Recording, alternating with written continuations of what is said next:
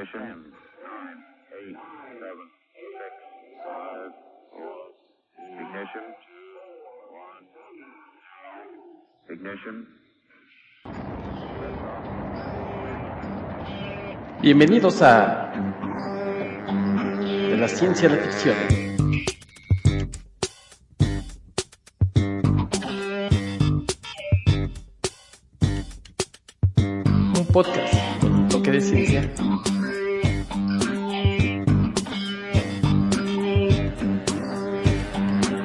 De ficción.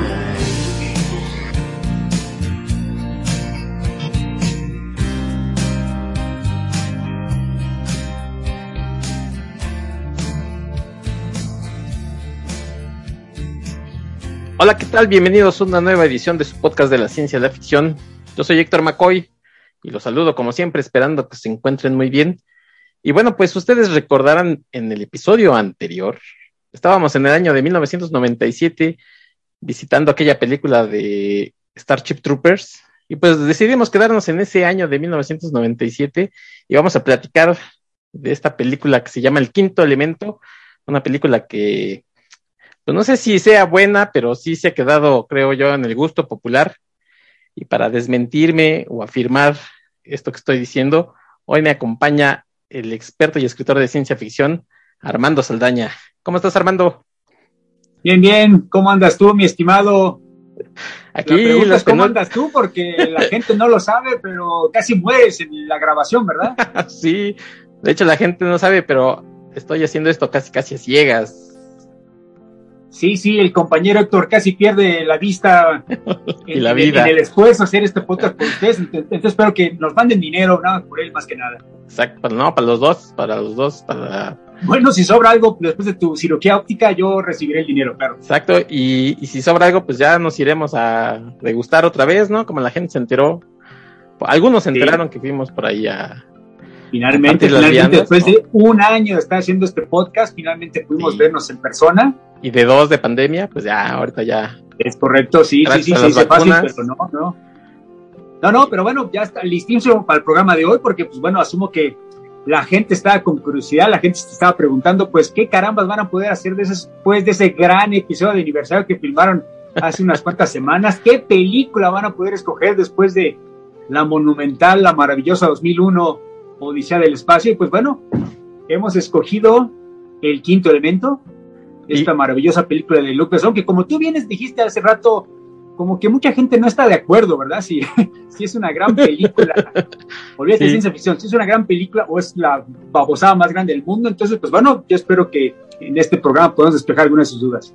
Ajá, lleguemos a alguna conclusión porque te digo, la gente la, creo que la tiene en buena estima, pero no sabe si, si, si, si es buena Sí, o, no. o lo peor.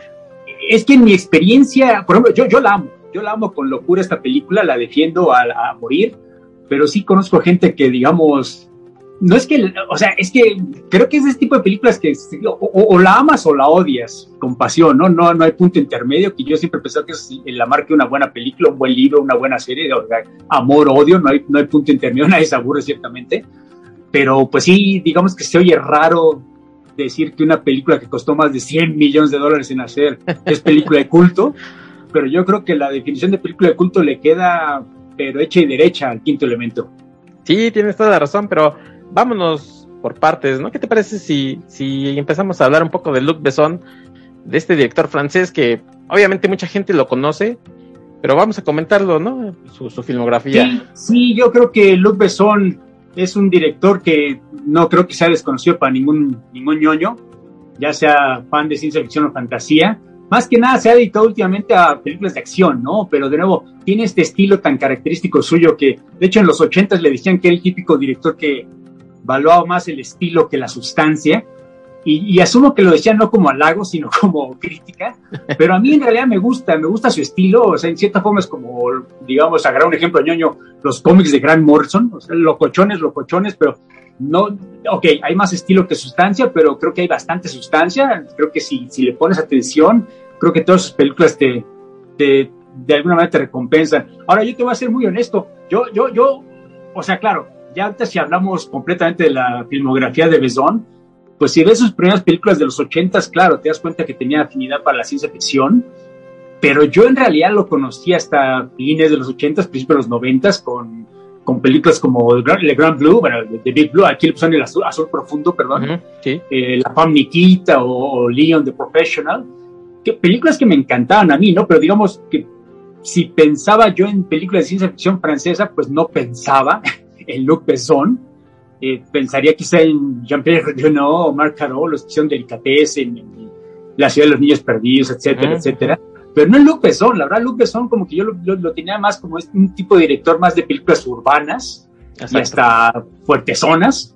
Eh, o sea, La Fam Nikita, por supuesto, tiene una sensibilidad de cómic, pero por supuesto es, es una película fuerte, ¿no? Es una historia fuerte. Esta muchacha drogadicta que la agarran de la calle es para convertirla en asesina y, y es el gobierno el que lo está haciendo, ¿no? Es como que Besson siempre ha tenido esta, esta idea de sus, sus historias no son sobre los grandes héroes o los grandes villanos, sino pues básicamente sobre los jodidos, ¿no? Los jodidos de los barrios bajos que se ven en todas sus películas y que de alguna manera se reflejan, ¿no? En el quinto elemento, porque de nuevo no estamos hablando de grandes héroes, sino casi casi gente que, pues, jodidos que de alguna manera se ven obligados a hacer lo correcto, no porque sean buenas personas necesariamente, sino porque no les queda de otra.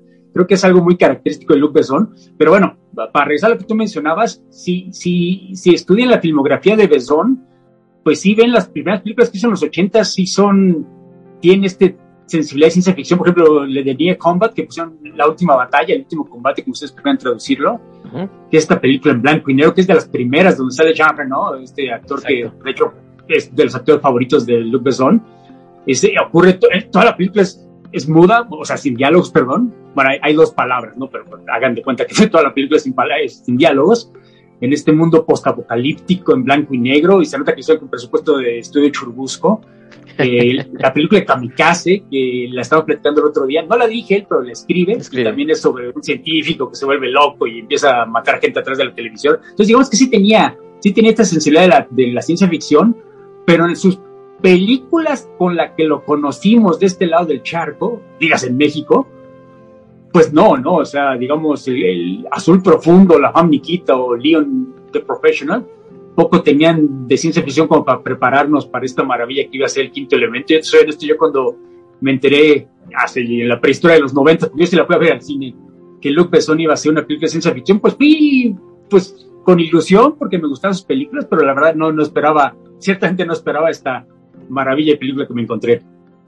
Sí, eh, su carrera empieza por ahí de los 80, principios de los 80. Sí, Ya, bien, lo comentaste con Jay Renault desde el 83 haciendo el último combate.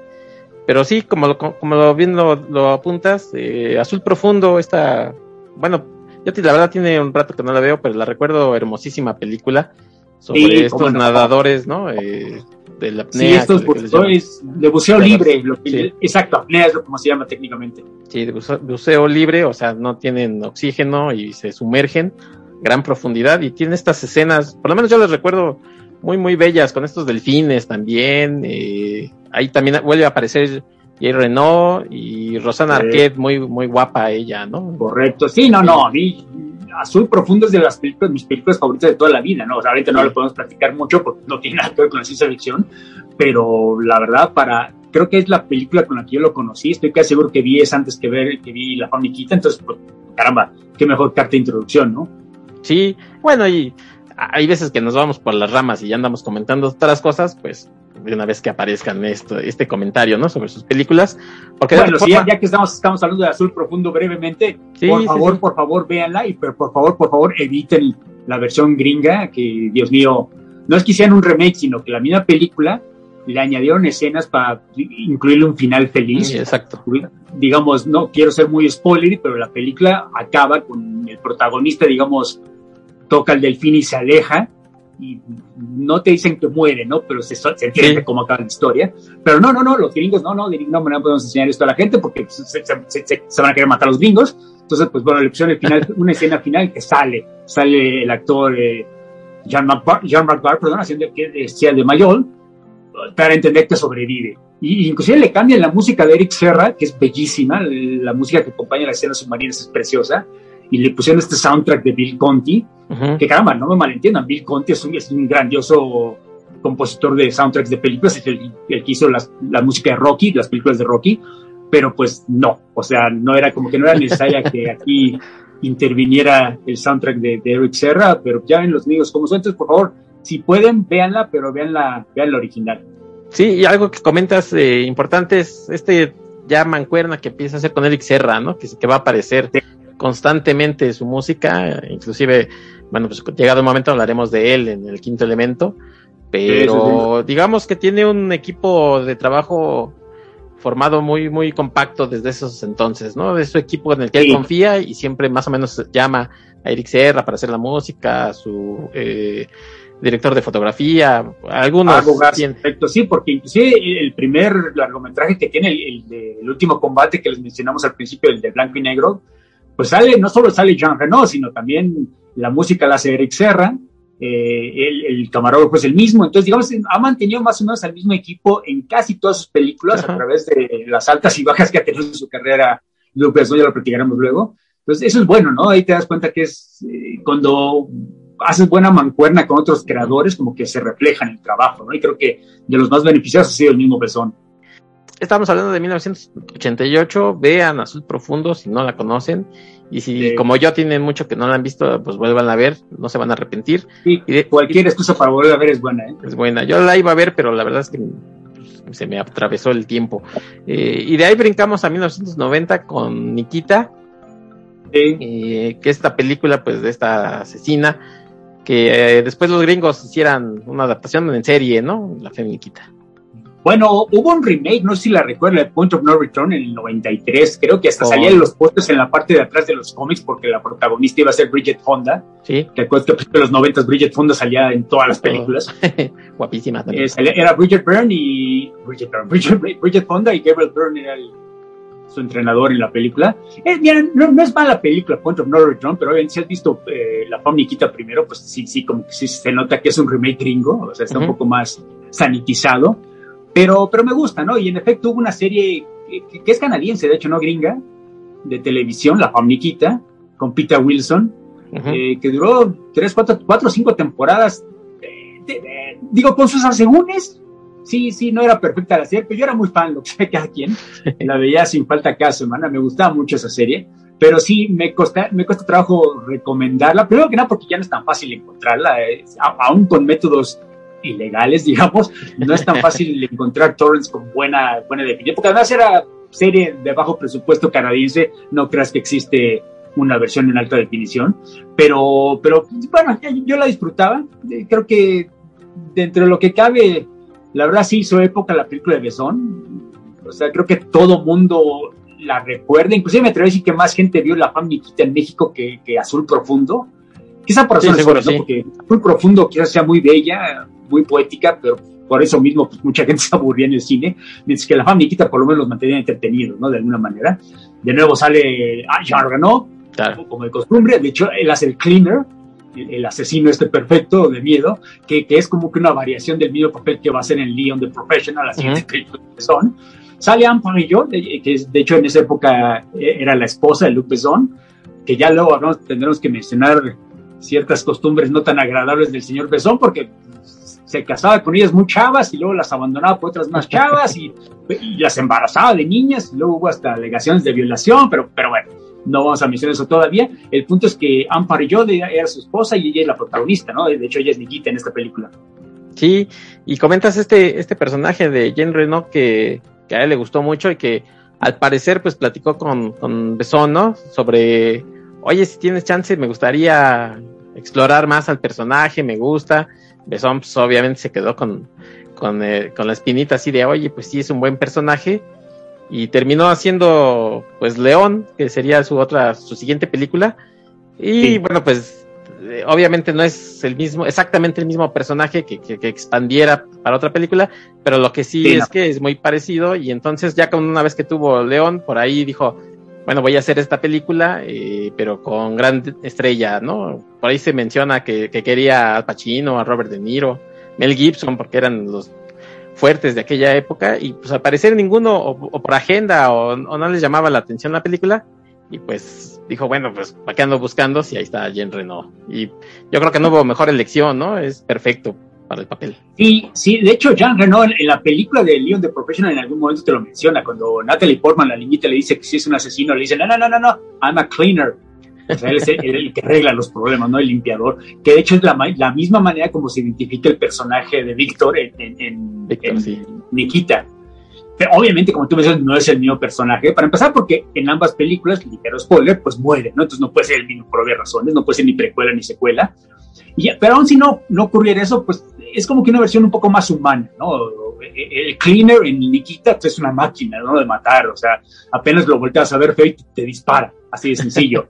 es un asesino verdaderamente de miedo. Mientras que aquí, pues obviamente, bueno, si asumo que han visto el profesional, la película, pues ya saben, ¿no? Acaba de alguna manera adoptando a esta pobre niña de 12 años que era Natalie Portman, de hecho es su primer papel en el cine, y, la protege casi casi como si fuera su hija, mientras que ella, como, como los policías corruptos que lidera Gary Oldman para variar, eh, matando a su familia, pues ella quiere que él, Leon, la entrene ella para convertirse en asesina para ir a vengarse de su familia. Entonces ella le dice a Khan, bueno, pues yo limpio tu ropa, te limpio, te cocino, lo que tú quieras. Y entonces ella le, él, él empieza a adiestrar en cómo, cómo hace su trabajo asesino hasta el punto que de alguna manera ella como que tiene un crush con él, ¿no? Hasta ella, ella, le dice constantemente, te amo, te quiero, te quiero, obviamente él, pues no, no, no, no, es recíproco, ¿no? Pues, porque ella es una niña, olvídate, menor de edad, es, es de 12 años, es, muy pequeña, y él pues ya es bastante grande, ¿no? De por sí, Jean Renault ya tiene como 40 años y se veía como de 50, pues se veía todo más perverso el asunto, ¿no?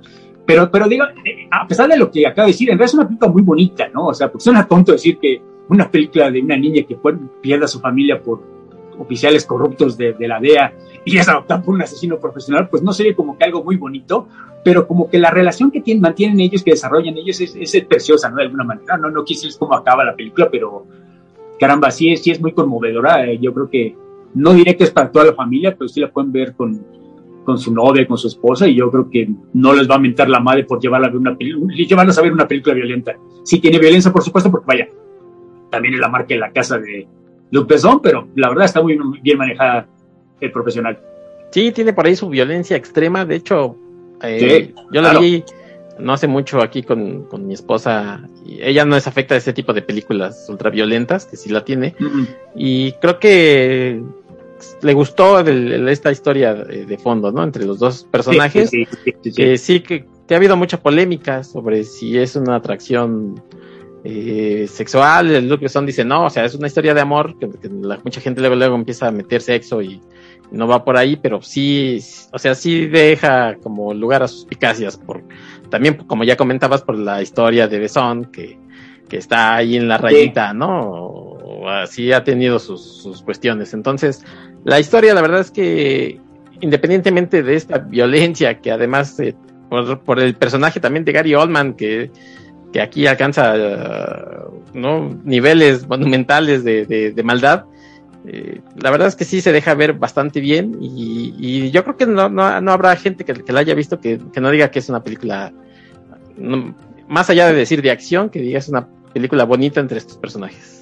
Sí, sí, no, el final inclusive con la canción de Sting, eh, ya, ya en los créditos cuando ella está plantando el arbolito, ya cuando regresa a la escuela, la verdad es una película muy redonda, ¿no? Y yo creo, de nuevo, o sea, obviamente no puede ser para toda la familia porque seguramente fue clasificación C, en los 90 todavía existían las clasificaciones aquí en México, pero caramba, yo creo que le puede gustar a hombres y mujeres por igual, no hay mucho de dónde sacarle esa película, la verdad es un guion muy bien desarrollado. Sí, y por cierto, este personaje de Matilda, de, Natalie Portman, por ahí se decía que, que hubo, eh, escribió una continuación, ¿no? Para que ella lo hiciera, pues ya cuando fuera mayor, y que hubo problemas con el estudio, que obviamente el estudio tenía el, guion y que cuando hubo un problema se separaron y le dijeron, pues sí te vas, pero el, guion lo escribiste eh, con nosotros y no te lo vamos a dar. Entonces, aparentemente nunca lo hizo. En algún momento, fines de los noventas, después de hecho del libro que vamos a comentar, se sale de Gamont este Besson, pasa su propia productora, que casi la quiebra con la de Juana de Arco, pues ya lo mencionas luego, pero el punto es que se sale de Gamont no, no completamente en términos amistad, eh, amistosos, amigables, perdón. Y pues sí, en efecto, cuando él, cuando él quería esperar que Natalie Portman creciera, porque la secuela lleva a cuando el, profesor que Matilda, en vez de tener dos años, tuviera, no sé, 22, 25, ya era ella una cleaner, pues Gaumont le dice, pues no, pues en efecto, como tú dices, es como un, un, cómic que hace Kirby para Marvel, ¿no? Pues, pues sí, está tu nombre, está tu crédito, pero pues es nuestro, el personaje es nuestro, el cómic, no te lo vas a prestar y en efecto nada por, por rencillas personales, hasta mezquinas, pues no existió ya nunca la secuela de, de Matilda, inclusive no sé, no sé si habría sido buena, ¿no? No sé si una secuela del, profesional habría funcionado, pero habría sido interesante ver que sea Besson y, y, Natalie Portman. Ahorita lo que sí es cierto es que ya pasó quizá demasiado tiempo. Ya, o sea, no estoy seguro que convendría, a menos que literalmente Natalie Portman hiciera el mismo papel de, de, de. De un asesino un poco ya más veterano, adoptando a alguien más pequeño, porque ya, ya Matilda no es que ya haya crecido, es que Matilda ya, ya, ya tendrá 40, 50 años, ya no, ya no tendrá quizá el mismo sentido que cuando lo planeaba hacer Besón. Oye, por cierto que dicen que esta película que produjo, que se llama La Colombiana, con sí. Soy Saldaña, es, sí. eh, retoma ciertos puntos. Obviamente no sí. podemos decir que es la continuación, pero dijo, bueno, pues voy a quitar la espinita de, de hacer este personaje y ya, ¿no? Sí, porque si han visto la colombiana, pues en efecto, no, no trata sobre eso, pero hay flashbacks que te dicen que los, los colombianos, los, los, narcotraficantes, matan a la familia de la protagonista y está vengándose, se ha convertido en asesina profesional para vengarse de ellos, pero no eso no ocurre inmediatamente después, sino que ya cuando vemos a, a la película, ya cuando vemos a Soy Saldaña, pues ya está grande, bueno, tampoco Soy Saldaña tendrá que 27, 28 años, ¿no? Pero el punto es que ya no es una niña de 12 años, únicamente nos enteramos en los flashbacks y lo que ella nos dice que, ah, ok, sí podría ser Matilda, en Colombia, por supuesto, pero ya estamos viendo 15 años después, en cierta forma, sí es, uno se queda con la impresión de que esto es lo que Luc Besson habría querido hacer. Eh, Matilda ya grande, pero digamos todavía 30 años, 27, 28 años, tocar ya no como Natalie Portman ahora, eh, de alguna manera en el papel de Jean Reno de la película original. De nuevo, por eso mismo ya no podría haber una secuela, ¿no? Porque aunque se contentaran el estudio Gamont con, con Luc Besson hoy mismo, pues Natalie Portman, ya cuando soy ya tiene, ¿no? Ya, ya no podría hacer el papel, desgraciadamente, 30 años después. Sí, no, pues ya, que tendrá. Sí, ya, ya, ya fue, ya fue. Así sí, como. Salma Hayek iba a ser originalmente la protagonista de Sin City 2 y se, se tardaron tanto en hacerla Robert Rodríguez que tuvieron que agarrar a Eva Green. Por supuesto, nadie, nadie, se está quejando, ¿verdad? Pero el punto es que originalmente iba a ser Salma Hayek, para que den cuenta de cuándo tendría que haber salido Sin City 2 originalmente iba a ser dos o tres años después de la primera, y entre dimes y diretes, pues tardan más de 10 años. Obviamente, Salma Hayek ya no está, digamos, en, en, las condiciones físicas para hacer lo que se esperaba de ella, entonces pues tuvieron que cambiar de. Aquí tendría que ser lo mismo, tendría que ser otra, otra Matilde, y no creo que nadie sea de alguien que no fuera Natalie Portman en el papel de Matilde. Exacto, se tendrían que arreglar bastantes cosas y, y quién sabe qué tipo de producto saldría. Y estamos hablando aquí de 1994 con, con León, sí. el profesional. Y bueno, pues su siguiente película que ya estaba planeando era precisamente El Quinto Elemento. El Quinto Elemento, ahorita lo vamos a comentar, pero es un proyecto que tenía de son desde adolescente, lo había escrito. Sí. Entonces era un proyecto así que tenía por ahí, a la gente le platicaba y decía, cuando pueda lo voy a hacer, ¿no? Eh, pero ahorita como vamos a, a, a comentar precisamente de, del quinto elemento en 97, pues ¿te parece si, si nos brincamos a, otro, a algunas otras cosas que hizo después? Su siguiente película después del quinto elemento sería Juana de Arco en el 99, donde repite Ay. con Mila Jovovich y bueno, pues en aquel entonces eran pareja, pero al parecer pues fue tanta la pasión que le pusieron a, al, al, proyecto que terminaron, pero sí agarrados del chongo. Sí, se casan en el 97, justo después del quinto elemento, perfectamente. Ahí empieza su relación, el... ahorita lo vamos a comentar. Sí, ahorita lo platicamos con más detalle. y, y, duran dos años, pero bueno, yo también me divorcié de quien fuera después de ser Juana de Arco, ¿no? Es película más mala que he visto en mucho tiempo, pero bueno, el punto es que no sé, no sé tu opinión, pero yo creo que Luc Besson la verdad, ha hecho películas más comerciales, más exitosas de alguna manera en taquilla desde después del quinto elemento.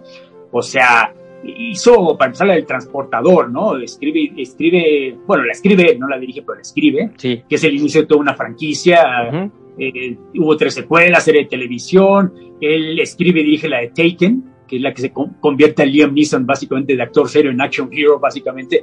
Y, y también le hicieron por 25 millones de dólares, le sacaron más de 300, más de 200 millones de dólares, hay dos secuelas, hay serie sí. de televisión, él escribe y produce las de Taxi, uh -huh. que son películas más, más francesas que, que, que, gringas, pero de hecho hay cuatro secuelas y hay un remake gringo, o sea, vaya, el punto es que hizo varias películas posteriores que le, le hicieron multimillonario, pero honestamente yo creo que nunca más volvió a hacer tan buenas películas como estas cuatro que hemos mencionado hasta ahora, o sea, eh, Azul Profundo, La Fam León el Profesional y El Quinto Elemento, yo diría que son sus cuatro mejores, ese es un periodo un poquito menos de 10 años, que la verdad pondría esas películas contra las de cualquier otro director en ese periodo, porque ok, después digamos no se alejó por completo de la ciencia ficción y la fantasía. Todo hizo Las aventuras extraordinarias de Del Blanc Sec, no sé si viste esa película, que es, es la adaptación de varios álbumes gráficos de Jack Tardy. Eh, bueno, es un, eh, creador de cómics francés. Hizo tu película favorita de Scarlett Johansson, la de Lucy, por supuesto. y bueno, la de Valerian, que también lo, lo vas a tener que mencionar por razones equivocadas, pero el punto es que ninguna de esas películas pues la verdad convence mucho, ¿no? La de Blanc Adele Blanc no es mala, pero pues, digamos, si eres fan de los cómics de Tardí, ¿no? Si no, o sea, los dos minutos que sales de chile ya te olvidaste todo lo que viste. La de Lucy tiene muchos problemas y ni te voy a dar cuerda. Muchos, muchos. Sí, lo sé, lo sé. Y la de Valerian, pues, pues haz de cuenta que es como mi Lucy, ¿no? Porque el Valerian podía haber sido la gran película de ciencia ficción, podía haber sido hecho el regreso de Luc Besson al universo del quinto elemento, y qué espanto, ¿no? Qué espanto de película, qué desastre es cuando se nota que hay más dinero que, ideas y la verdad, es más, te das cuenta por el título, era Valerian y The City of a Thousand Planets. Sí. O sea, intentaban adaptar nomás uno de los álbumes, aunque agarran más de uno. Planeaban hacer toda una serie. Por lo menos iba a haber una secuela. Que después de ese desastre económico y de crítica, pues obviamente ya nadie, nadie volvió a mencionar la secuela. Y qué lástima, ¿no? Porque los álbumes de Valerian y Laurelín como que sí ameritarían una adaptación al cine o a la televisión, caramba, aunque sea, pero pues no, después de ese desastre no se volvió, no se va, no se va a intentar agarrar ese proyecto en mucho tiempo, entonces no sé, no sé, salvo tu mejor opinión, yo creo que el quinto elemento es como que la culminación de una década creativa de Luc Besson, donde como que de alguna manera combina todo lo que había hecho en las películas anteriores y hace su mejor trabajo. Lo que hace después, de nuevo, no lo vas a criticar, es, es muy redituable, en estos momentos ya quisiéramos tú y yo algo de ese dinero, pero pues como que ninguna de las películas que hizo en los 20 años después, 25 años después ya caramba, pues ninguna de esas me, yo no creo que, por ejemplo, ninguna de esas ameritaría un programa de, de, de estos, ¿no? Valeras, ¿no? Para hablar media hora mal de él, ¿no? Pero las más, igual Lucy, no sé, yo, yo creo que lo que hace después, pues muy respetable, pero pues no es de mi agrado.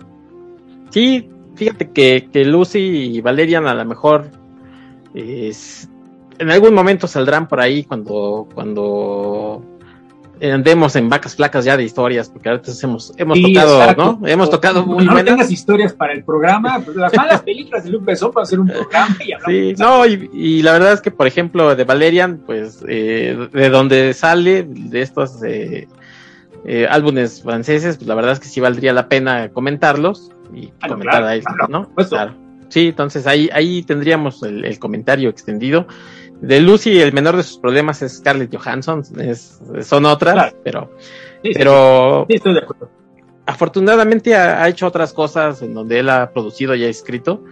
Por ahí, eh, pues tiene su medio clon, que es eh, Luis de Terrier, que hizo, por ejemplo, la de Hulk pero, pero bueno, hizo estas de, del transportador y entonces eh, creo que ahí más o menos le ha legado, ¿no? Así de, ay, mira, yo ya no quiero dirigir, tú hazlas, ¿no? yo creo que es como su heredero. tampoco nos vamos a ver como snobs intelectuales, pues yo te confieso que el transportador, la primera, eh, a mí yo la disfruté mucho. Sí, hasta la segunda, ¿no?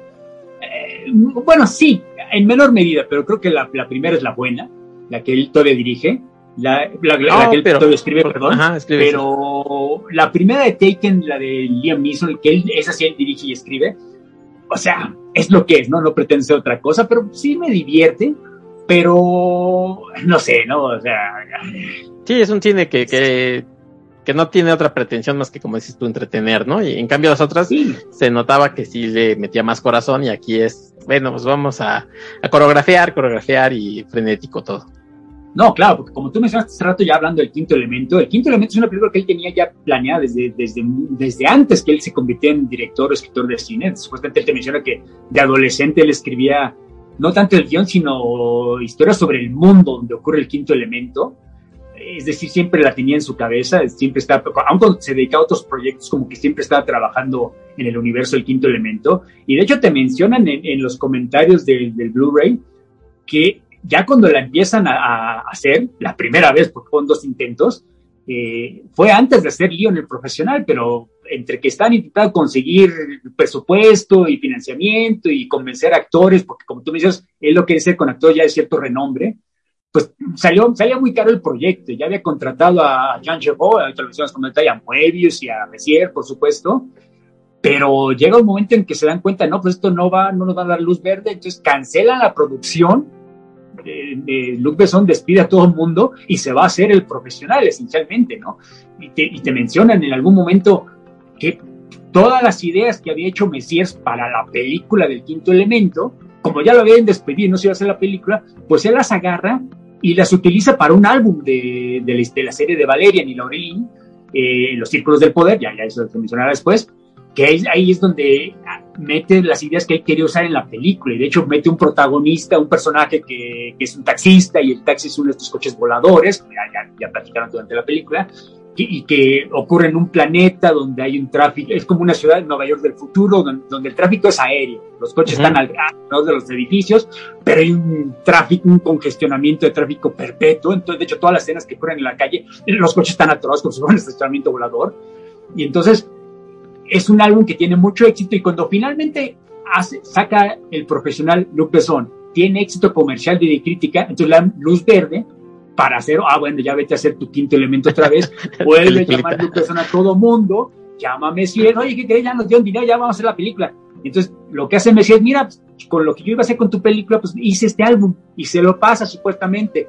Besson lo lee y queda tan emocionado con esta idea de los taxis y el tráfico, porque es una imagen muy, muy, muy atractiva esta imagen de taxis voladores atorados en el tráfico, que de hecho Luke Besson reescribe lo que él tenía de guion de, del quinto elemento para que el protagonista, sí, sigue siendo un, ya lo explicaremos con detalle, un ex soldado de fuerzas especiales, pero aquí empieza como taxista. Y esa es la razón por la que el personaje Corbin Dallas, el personaje Bruce Willis, es un taxista, porque le encantó lo que hizo Messies en el, en el, en el álbum este de Laurelin, de, de, de, de Valerie y Laurelin, que quiso meterlo en la película. Y esa es la razón, porque, si, si, tú oyes comentarios, todo el mundo dice, no, es que esta es la película, es lo más cerca que vas a ver en el cine una, una obra, un cómic de Moebius. Porque se están fijando más que nada, no, no en los cómics locochones de Arsac o de Le Garage Hermetique, el, el Garage, perdón, sino en The Long Tomorrow, que es una historia, un cuentito de como 10, 15 páginas que escribió Dan O'Bannon, que ya lo mencionamos a Dan O'Bannon, él es el que, escribió Alien, con, con, con Ridley Scott, de Dark Star para John Carpenter, etcétera, etcétera. Hizo Total Recall, él, escribió el guion de Total Recall para Arnold. Entonces, mientras trabajaban ellos dos, Moebius y Dan O'Bannon, en la película de Doom de Jodorowsky, como estaban aburridos mientras no pasaba nada, porque Jodorowsky no consigue el financiamiento, pues Dan O'Bannon le hace este guion, Moebius lo está fascinado porque es como que una parodia del género de, de, de hardball, de, de novela negra, pero en el futuro. En cierta forma es como que una de las semillitas del cyberpunk de William Gibson de los ochentas, y es uno de los cuentos más famosos de, de, Moebius, ¿no? Que se ve Metal Orange, y también ahí salen las escenas de los, del, taxi, del, el protagonista es un taxista del futuro, y casualmente llega una chava que, que, cae en su taxi, y vaya, pasan muchas cosas que son similares a lo que ocurre en el quinto elemento. Es más, incluso si han visto la película de Heavy Metal, la del 81, el segundo, el tercer segmento, el de Harry Paris, algo así, no creo que sea el protagonista, es exactamente de Long Tomorrow, que es un taxista del futuro que llega una chava a su, taxi y, lo quiere convencer que le lleve para un, un, diamante y acaban teniendo, teniendo sexo, etcétera, etcétera, ¿no? Todo eso sale de Long Tomorrow, pero yo me atrevo a decir que más que de Long Tomorrow, lo que hace Luke Besson, el quinto elemento, ya para acabar este punto rápido, pues es como yo dije, en cierta forma adapta, ¿no? Estas escenas de, del tráfico eh, citadino futurista de los círculos del poder de este álbum de Messier, porque inclusive, si se meten, hay más, métanse a Wikipedia, no, no, no escarben más profundo, ahí en la, en la página del quinto elemento, creo que sale una escena de, del quinto elemento, del taxi de Bruce Willis, y al lado ponen una imagen del, del, del, álbum de los Círculos del Poder y son casi casi copias, ¿no? Es una calca. O sea, lo que dibujó Messiers en este, en este álbum, eh, pues obviamente Luc Besson lo calcó y es lo que filma en la película, ¿no? Entonces yo creo que más que la influencia de Moebius, es, es la, la, influencia de Messiers, porque la verdad, por supuesto todo el mundo conocemos, bueno, la gente que los ñoños conocemos a Moebius, pero inclusive los ñoños no todos conocen a Messier, por desgracia. Si acaso han escuchado de Valerian, es más posible que hayan conocido, hayan escuchado del escritor de Valerian, que es Pierre Christine, porque hizo muchas cosas con Kibi y otros dibujantes, pero por desgracia Messier no es tan conocido entre nosotros, por supuesto, ¿no? en Europa es muy respetado, es respetado, bueno, era respetadísimo, descanse en paz, pero yo creo que mucho el crédito de lo que vemos en el quinto elemento, y si somos honestos, lo que más recordamos son como que los aspectos visuales de, esta película, pues se deben mucho a Messiers, ¿no? Por supuesto a Luc Besson, pero Besson inspirado en Messiers. Sí, la película tiene un montón de, referencias y que se han quedado ya en el, en el imaginario colectivo, como dicen, ¿no? Y una de ellas es, es esta secuencia de, de esta ciudad eh, super urbanizada en la que se da, digamos, el, la persecución en el taxi de, de Corbin Dallas. Y yo creo que ahí todo el mundo que, haya visto la película la, recuerda, ¿no? Muy, muy interesante. Obviamente los, los diseños de, los personajes. Creo que, que, como bien comentas, bueno, pues eh, Luc Besson tiene la fortuna de haberse acompañado de toda esta gente eh, y que, que sumó a su proyecto porque obviamente para mí ese, este Luke Besson de 16 años que está, que está eh, haciendo su película, ¿no? Entonces se nota, la, o sea, la historia la verdad es que es muy, muy, muy pequeña, o sea, muy sencilla, es prácticamente bien contra el mal. Sí, sí, sí. ¿No? Eh, es, es un, un planeta, un ser, un, una masa eh, de ahí prácticamente es Galactus que viene a devorar el planeta y en el planeta, bueno, pues están los, los, cuatro elementos y hay un conductor o un catalizador que es el quinto elemento, ¿no? Para defendernos de, de Galactus, por decir así. Entonces, la verdad es que la historia creo que la recordamos más por, por los detalles, por, por estas escenas, por, por, por Mila Jojovic en, en sus diferentes o dos o tres trajes que tiene este, por decir, ay, mira, es una gran historia, ¿no? Creo que, que ahí sí no. Sí. la trama en realidad es muy endeble, me atrevería ya a decirle. Es como que la excusa donde cuelgas todas estas escenas ya hechas, eh, la, escena de la persecución del taxi, la escena del principio, ¿no? Ya lo, por supuesto, la escena en el teatro de la ópera. La verdad es como que la trama es como que hasta irrelevante hasta cierto punto, es como que, de nuevo, es la excusa para poner todas estas escenas que Luc Besson había estado soñando desde adolescente, pero aún así funciona muy bien, ¿no? Conocemos y hemos hablado de películas que quizás se toman demasiado en serio, intentan quizás hablar de demasiadas cosas, demasiados temas, y acaban no hablando de ninguno, mientras que aquí de alguna manera, a pesar de ser una trama muy sencillita, pues creo que, de nuevo, te haya gustado o no te haya gustado, porque también lo vamos a mencionar otra vez, a mucha gente no le convenció esta película, pero me cuesta trabajo pero que, no la recuerden, ¿no? O sea, que no recuerden la escena de la diva cantando en la ópera, que no recuerden la escena de cuando Lilo de alguna manera salva el universo, ya lo explicaron después, ¿no? O sea, creo que es una película muy visual, que también es algo muy de Luc, Besson y de los directores de los 80 de, de Francia. Eh, no sé, ¿no? Creo que, creo que de nuevo, es que yo no soy la persona más objetiva para hablar de esta película, en serio, yo me cuesta trabajo entender a alguien que me diga, no, es que yo lo di, es una babosada tu película. O sea, de nuevo, ok, no es 2001 o Odisea del Espacio en el sentido de seriedad, pero que me digas que es una babosada, pues entonces, no sé, tenemos conceptos distintos de lo que es una babosada. Pues yo la verdad encuentro, la encontré muy, muy disfrutable y caramba, ¿qué más le pides una película, no? Que te entretenga dos horas, no, no sé, no entiendo a esa gente. Oye, y, la verdad es que, bueno, yo la vi para, para el episodio, no ha envejecido tan mal, porque tiene esta combinación entre efectos ya especiales, del CGI, y efectos prácticos, ¿no?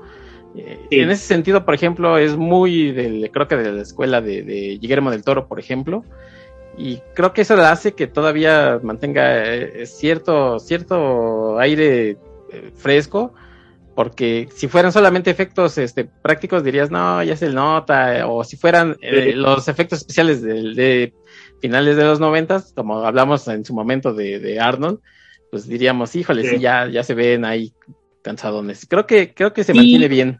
Es que por ser, es que es muy europea, estás de acuerdo, ¿no? y, las producciones europeas ahora de ciencia ficción, ya sea por cuestión usualmente de presupuesto más que otra cosa, pues no suelen ser de CGI, no suelen ser puro CGI, porque no les alcanza, ¿no? De alguna manera. aquí digamos que sí tiene un muy buen presupuesto Luc Besson, pero por el mero hecho de ser quien es, pues él no quería que fuera puro CGI. Para empezar, el CGI todavía no está tan desarrollado como hoy en día, ¿no? O sea, ya, ya había, ya estaba más avanzado que mucha gente quería, pero digamos, todavía no había lo que hoy hay. Si acaso, Entonces, por digamos, ejemplo, perdón, Armando, si, sí. acaso, ah, si acaso es la, ima- la escena donde están reconstruyendo a este ser que todavía no saben que va a ser Lilo, claro, pues ahí claro. tiene CGI, ¿no? Este, incluso la, la persecución en esta ciudad, pues es, eh, son miniaturas, bueno, no era tan miniatura, pero sí se ve, Sí. por ejemplo, que es casi casi cuadro por cuadro, ¿no? Es que ahí, bueno, particularmente en de los taxis es una combinación de miniaturas y, bueno, modelos de tamaño normal, obviamente, pero más que nada con computación, pero no CGI exactamente, sino eh, esta, esta animación de computadora del NOR que, que, que te, digamos, te anima las curvas y el movimiento de ciertos objetos, lo que llaman el particle effect, pero no es un CGI, o sea, literalmente la computadora no está moviendo los, los cochecitos, no están dibujados los cochecitos en la computadora, sino que la computadora de alguna manera mueve lo que ya es la- las maquetas, si tú quieres, y eso lo ilustra en, la- en lo que estamos viendo. Pero es una mezcla rara que sí acaba siendo más barata que el CGI, pero digamos, te das cuenta luego lo que es distinto, ¿no? Entonces, Sí, ya si tú dices que es mejor o peor que lo que vemos hoy en día, ya, ya es tu opinión, ¿no? Pero el punto es que por el puro hecho de que se ve distinto, pues se ve fresco, ¿no? De alguna manera. Por eso no envejece mal la película, porque digamos, estás viendo algo que, a caray, es completamente distinto a las otras 20 películas de ciencia ficción que estoy viendo este año. Entonces, nada más por eso, a lo mejor no te convence, no se ve tan, tan, tan real, pero nada más sí. por eso, ah, pues oye, pues, sí, qué interesante, ¿no? De alguna manera estás viendo algo nuevo, o sea, que, caramba, los de Transformers de Michael Bay serán perfectos CGI, pero caramba, ya los has visto tantas veces que hasta te aburres, ¿no? No te duermes, ni los notas, mientras que de aquí de alguna manera sí, nunca te, nunca te deja de asombrar lo que estás viendo en la pantalla. Ahora le comentabas algo muy importante. Eh, Luke Besson es muy visual. En, en Valerian se nota, se nota. O sea, todos estos diseños son algunos Sí. muy bellos. Incluso el inicio de Valerian, eh, si, si no lo recuerdan, son eh, después de, de- del alunizaje, empieza ya Sí. la humanidad, pues, se desarrolla, empieza a conocer otras. eh, No, el inicio de Valerian es precioso. Hermoso. La verdad es que sí es muy bonito.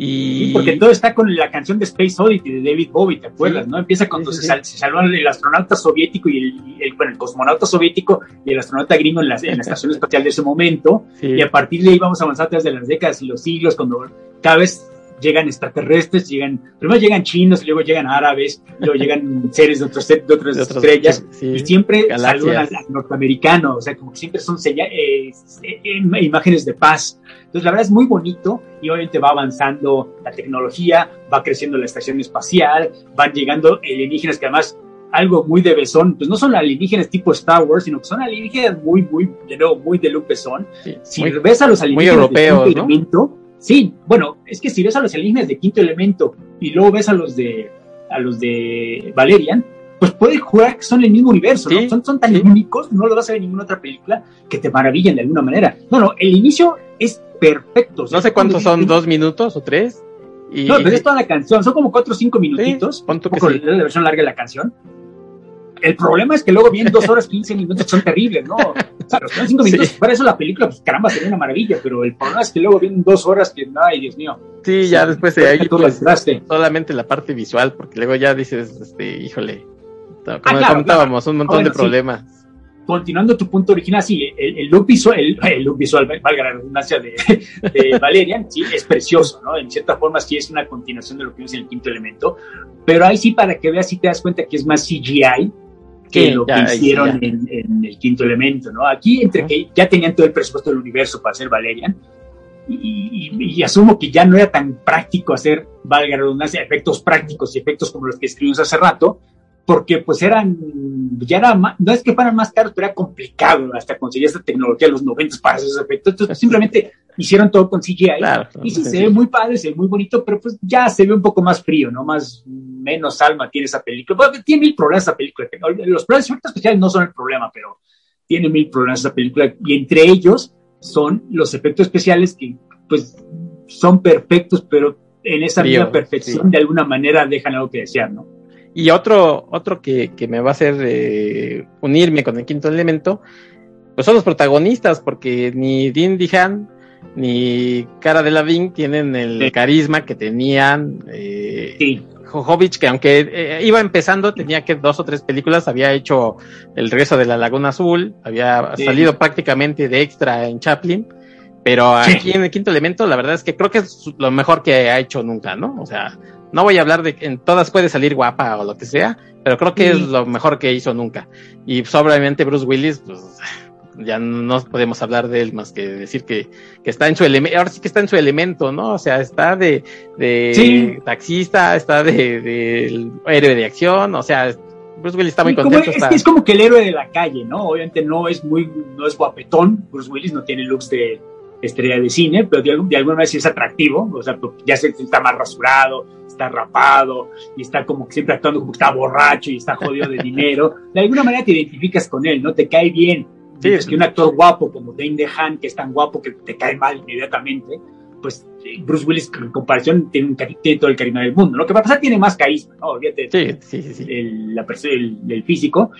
Pero recordé, ya lo mencionaste hace rato, originalmente eh, Besón quería a Mel Gibson para el papel de eh, Bruce Willis en esta película. Y es precisamente porque le sale tan caro, le iba a salir tan Exacto. caro que pues, a la mera hora se tuvo que, entre comillas, conformar con, con Bruce Willis. Qué bueno, ¿no? Bueno, creo que habría sido interesante. Que, Bruce Willis también pero- se, se bajó un poquito del presupuesto porque Correcto. ya lo correcto. conocía, platicaron, le, oye, ya tengo este proyecto y le dijo, pues háblame, ¿no? Cuando lo tengas, háblame, pero sí, él decía, no, me va a salir bien caro este cuate, mejor, incluso pensó creo que en Jane Reno y, y dijo, no, bueno, pero si va a ser eh, una cosa internacional, eh, de, Claro. de Hollywood, pues me traigo a alguien de por allá. Y sí, no fue la primera opción, pero después dijo, ah, bueno, él dijo que sí, a ver si por ahí se baja unos pesitos, porque sí, Eh, en los sí, caros. porque ya es que te dije que al principio la intentó hacer la película de Quinto Elemento antes del profesional. Sí. pero no pudieron por el financiamiento. Y parte del financiamiento es que le iba a salir muy caro el Gibson. Entonces, ya cuando le dan luz verde, lo que decide Besón es, no Bruce Willis todavía, sino que lo que decide es agarrar un actor pues conocidón, pero baratón, ¿no? O sea, no, no alguien, no una superestrella. y te mencionan que supuestamente en la oficina de un productor, casualmente le habló Bruce Willis al productor, no a Luke Besson, por otro proyecto, y ah, pues aquí está Luke Besson, y por supuesto Luke Besson, pues déjame hablar con Bruce Willis, oye, ¿qué crees? Ya tenemos luz verde, pero ya no te necesitamos, porque tú sabes que nos salías muy caro, o sea, seguimos siendo amigos, te respeto mucho, respeto tu trabajo, espero que trabajemos juntos algún día, pero pues en esta no. Y Bruce Willis, no sé si porque le picó el ego o qué pasó, pero no, pues a ver, pues, mándame el guion, o sea, si me gusta, pues a- algún arreglo podemos hacer, olvídate de lo que te está cobrando mi agente, algo podemos negociar, ¿no? Entonces le manda el guion, gusta a Bruce Willis y en como tú mencionas, pues le baja, se baja el mismo el sueldo, ¿no? Porque de nuevo, Bruce Willis a lo mejor no era Mel Gibson en cuestión de taquilla, pero ya era Bruce Willis, ¿no? Ya había hecho Die. Hard, ya había hecho varias películas taquilleras, digamos que su nombre sí jalaba, sí metía gente en el cine, ¿no? Porque recordemos que, como lo mencionamos en nuestro programa que hicimos hace ya unos cuantos ayeres de, 12 Monkeys, pues Bruce Willis en los noventas hacía películas muy comerciales y el mismo año hacía una, una película oscura, Ujú. pues, pues para satisfacer su propio, mm, como que sus, sus inquietudes artísticas, ¿no? Hace Pulp Fiction, hace 12 Monkeys, digamos, hace, el mismo año que hace el quinto elemento, hace el de Chacal, de Chacal, que se la han visto, ay Dios mío, mejor no la vean, ¿no?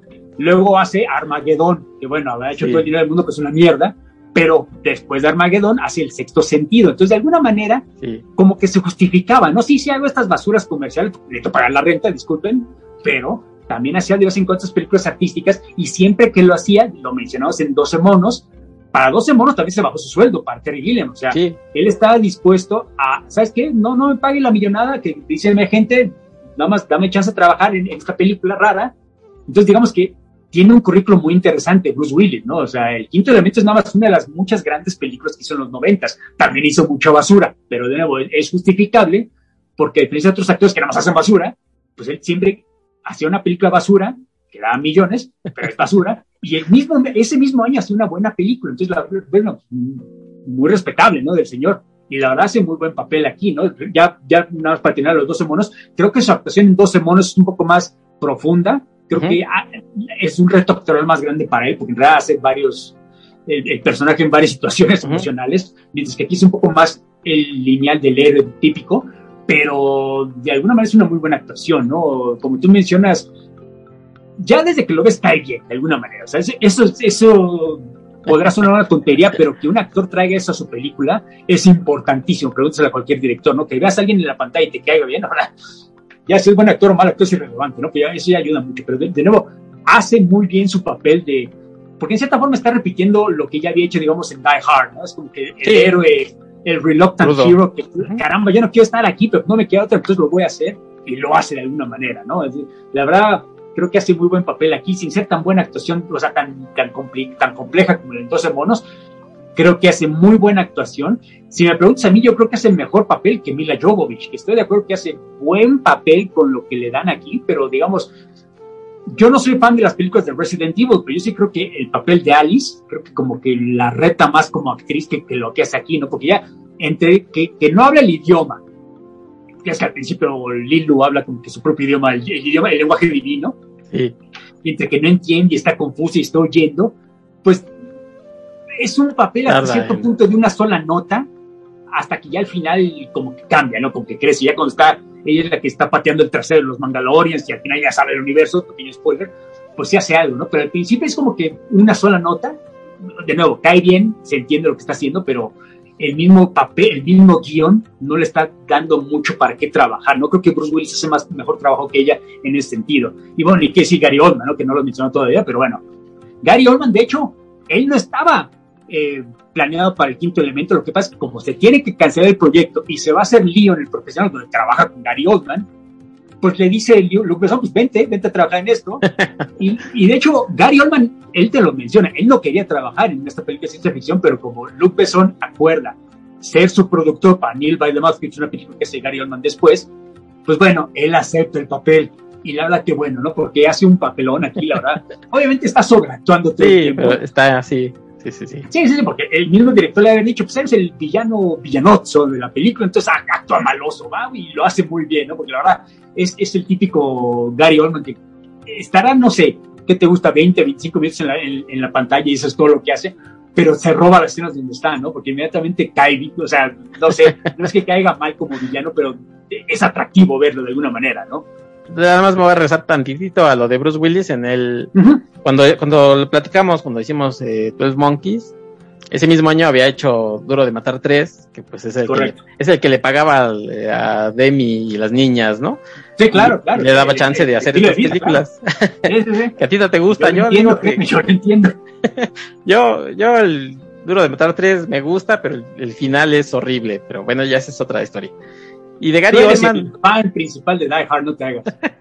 pero nada más de la 1, la 2 y la mitad de la 3. Este. Ah, oye, Gary Oldman está fantástico porque sabe exactamente en el tono de la película, ¿no? Porque es el mismo villano de, de, León, pero mientras el León sabes que es un hijo de la fregada, sabes que es un hijo de la fregada, aquí también es un hijo de la fregada, pero es, es fársico, ¿no? O sea, tú sabes que aquí, o sea, poco a poco falta para que se voltee a la cámara y se ría y le haga mojaja. Y lo entiendes. Sí, sí, sí, aquí casi, casi el villano de la serie de Batman de Adam West, ¿no? O sea, exacto, sí. Como que él mismo sabe que es una broma. Sí, y entonces eh, ahora sí que métele más Gary Oldman, ¿no? O sea, de sí, tú, tú hazlo, o sea, como lo hiciste ya, pero aquí disfrútalo y, y, se nota, o sea, en general creo que todos los personajes, Ian Holm, que también está eh, en, la película, sabe exactamente, todos saben exactamente qué tipo de película están haciendo y, y, se, y se dan cuenta de que no es una cosa seria, ¿no? Que es una cosa de aventuras. como contamos, la, la, trama la platicas en, en 30 segundos y lo demás son detalles y entonces ellos eh, pues le echan ganas. Por ejemplo, Ian Home pues, prácticamente está en calidad de Jedi, bueno, no, pero pues, eh, no trae su túnica de, trae su trae su túnica de, de Obi-Wan Sí, casi casi, sí, sí, sí. O sea, por ejemplo, la película tiene muchos, ya lo comentaste, tú tiene muchas influencias y Star Wars pues también es una de ellas y se nota ahí, hay momentos en los que casi casi falta que salga la, orquesta esta de la cantina, ¿no? De Star Wars para que toquen por ahí. No, pero la diva es... un, es un gran elenco, ¿no? O sea, a lo mejor no son mega estrellas como Mel Gibson, pero Gary Oldman, caramba, en los noventas, eh, agárrame porque te voy, o sea, venía de JFK, donde sea Lee Harvey Oswald, ni más ni menos, ¿no? Venía de Drácula, con de Drácula. de Drácula, venía de True Romance, la, la película esta de Tony Scott, Romeo is Bleeding, la verdad, de Basquiat, por ejemplo, Immortal Beloved, donde se Betón, que no es tan buena. Bueno, luego haría Lost in Space, que es peor. pero, pero bueno. El punto es que Gary Oldman como que inmediatamente traía, si, si Gary, si, si Bruce Willis, perdón, traía como que cierto carisma, cierta gente a, las salas de cine, Gary Oldman como que le da cierta respetabilidad, ¿no? Y ni qué decir de Ian Holm, que para empezar en círculos ñoños pues, eh, debe ser conocidísimo, ¿no? Porque tiene un pedigrí nerd tremendo, él, es el androide Ash en, Alien, la, de Spot. Él sale en Brasil, de Terry Gilliam, por supuesto. Él sale en las de Señor de los Anillos como Bilbo Baggins. ya más para acá. Bilbo Baggins grande, obviamente. Entonces, digamos, no es un desconocido para los ñoños. Incluso sale en esta adaptación de... Sí, sí. Perdón, sale en esta adaptación de de la obra de Alan Moore de From Hell. Digo, no es, no es la mejor adaptación, pero eh, también lo hace bastante bien. Él, eh, o sea, él su trabajo ahí lo hace muy bien. Están esos guiones de cómics y guiones raros, pero bueno, todo esto es la, como que una parte ínfima de su currículo. Como buen actor británico, es actor de teatro, ha hecho una cantidad de películas, caramba, nominadas al Oscar. Él estuvo en Carrozas de Fuego, etcétera, etcétera. Digamos, eh, la de, bueno, estuvo en Greystoke, que también no, no, nominada por las cosas equivocadas, pero no estaba nominada. Entonces, el punto es que era un actor que traía mucho respeto ¿no? al quinto elemento y de alguna manera lo mezcla con actores, digamos, como que de menor nivel, pero que también popular. Por ejemplo, hay que mencionar, es imposible no mencionar que sea Luke Perry en esta película. Sí, que por ejemplo, Luke Perry era muy popular en los 90 por Beverly Hills 90210. Bueno, hasta en México era conocido, ¿no? El, famoso Dylan. Todos queríamos ser Dylan.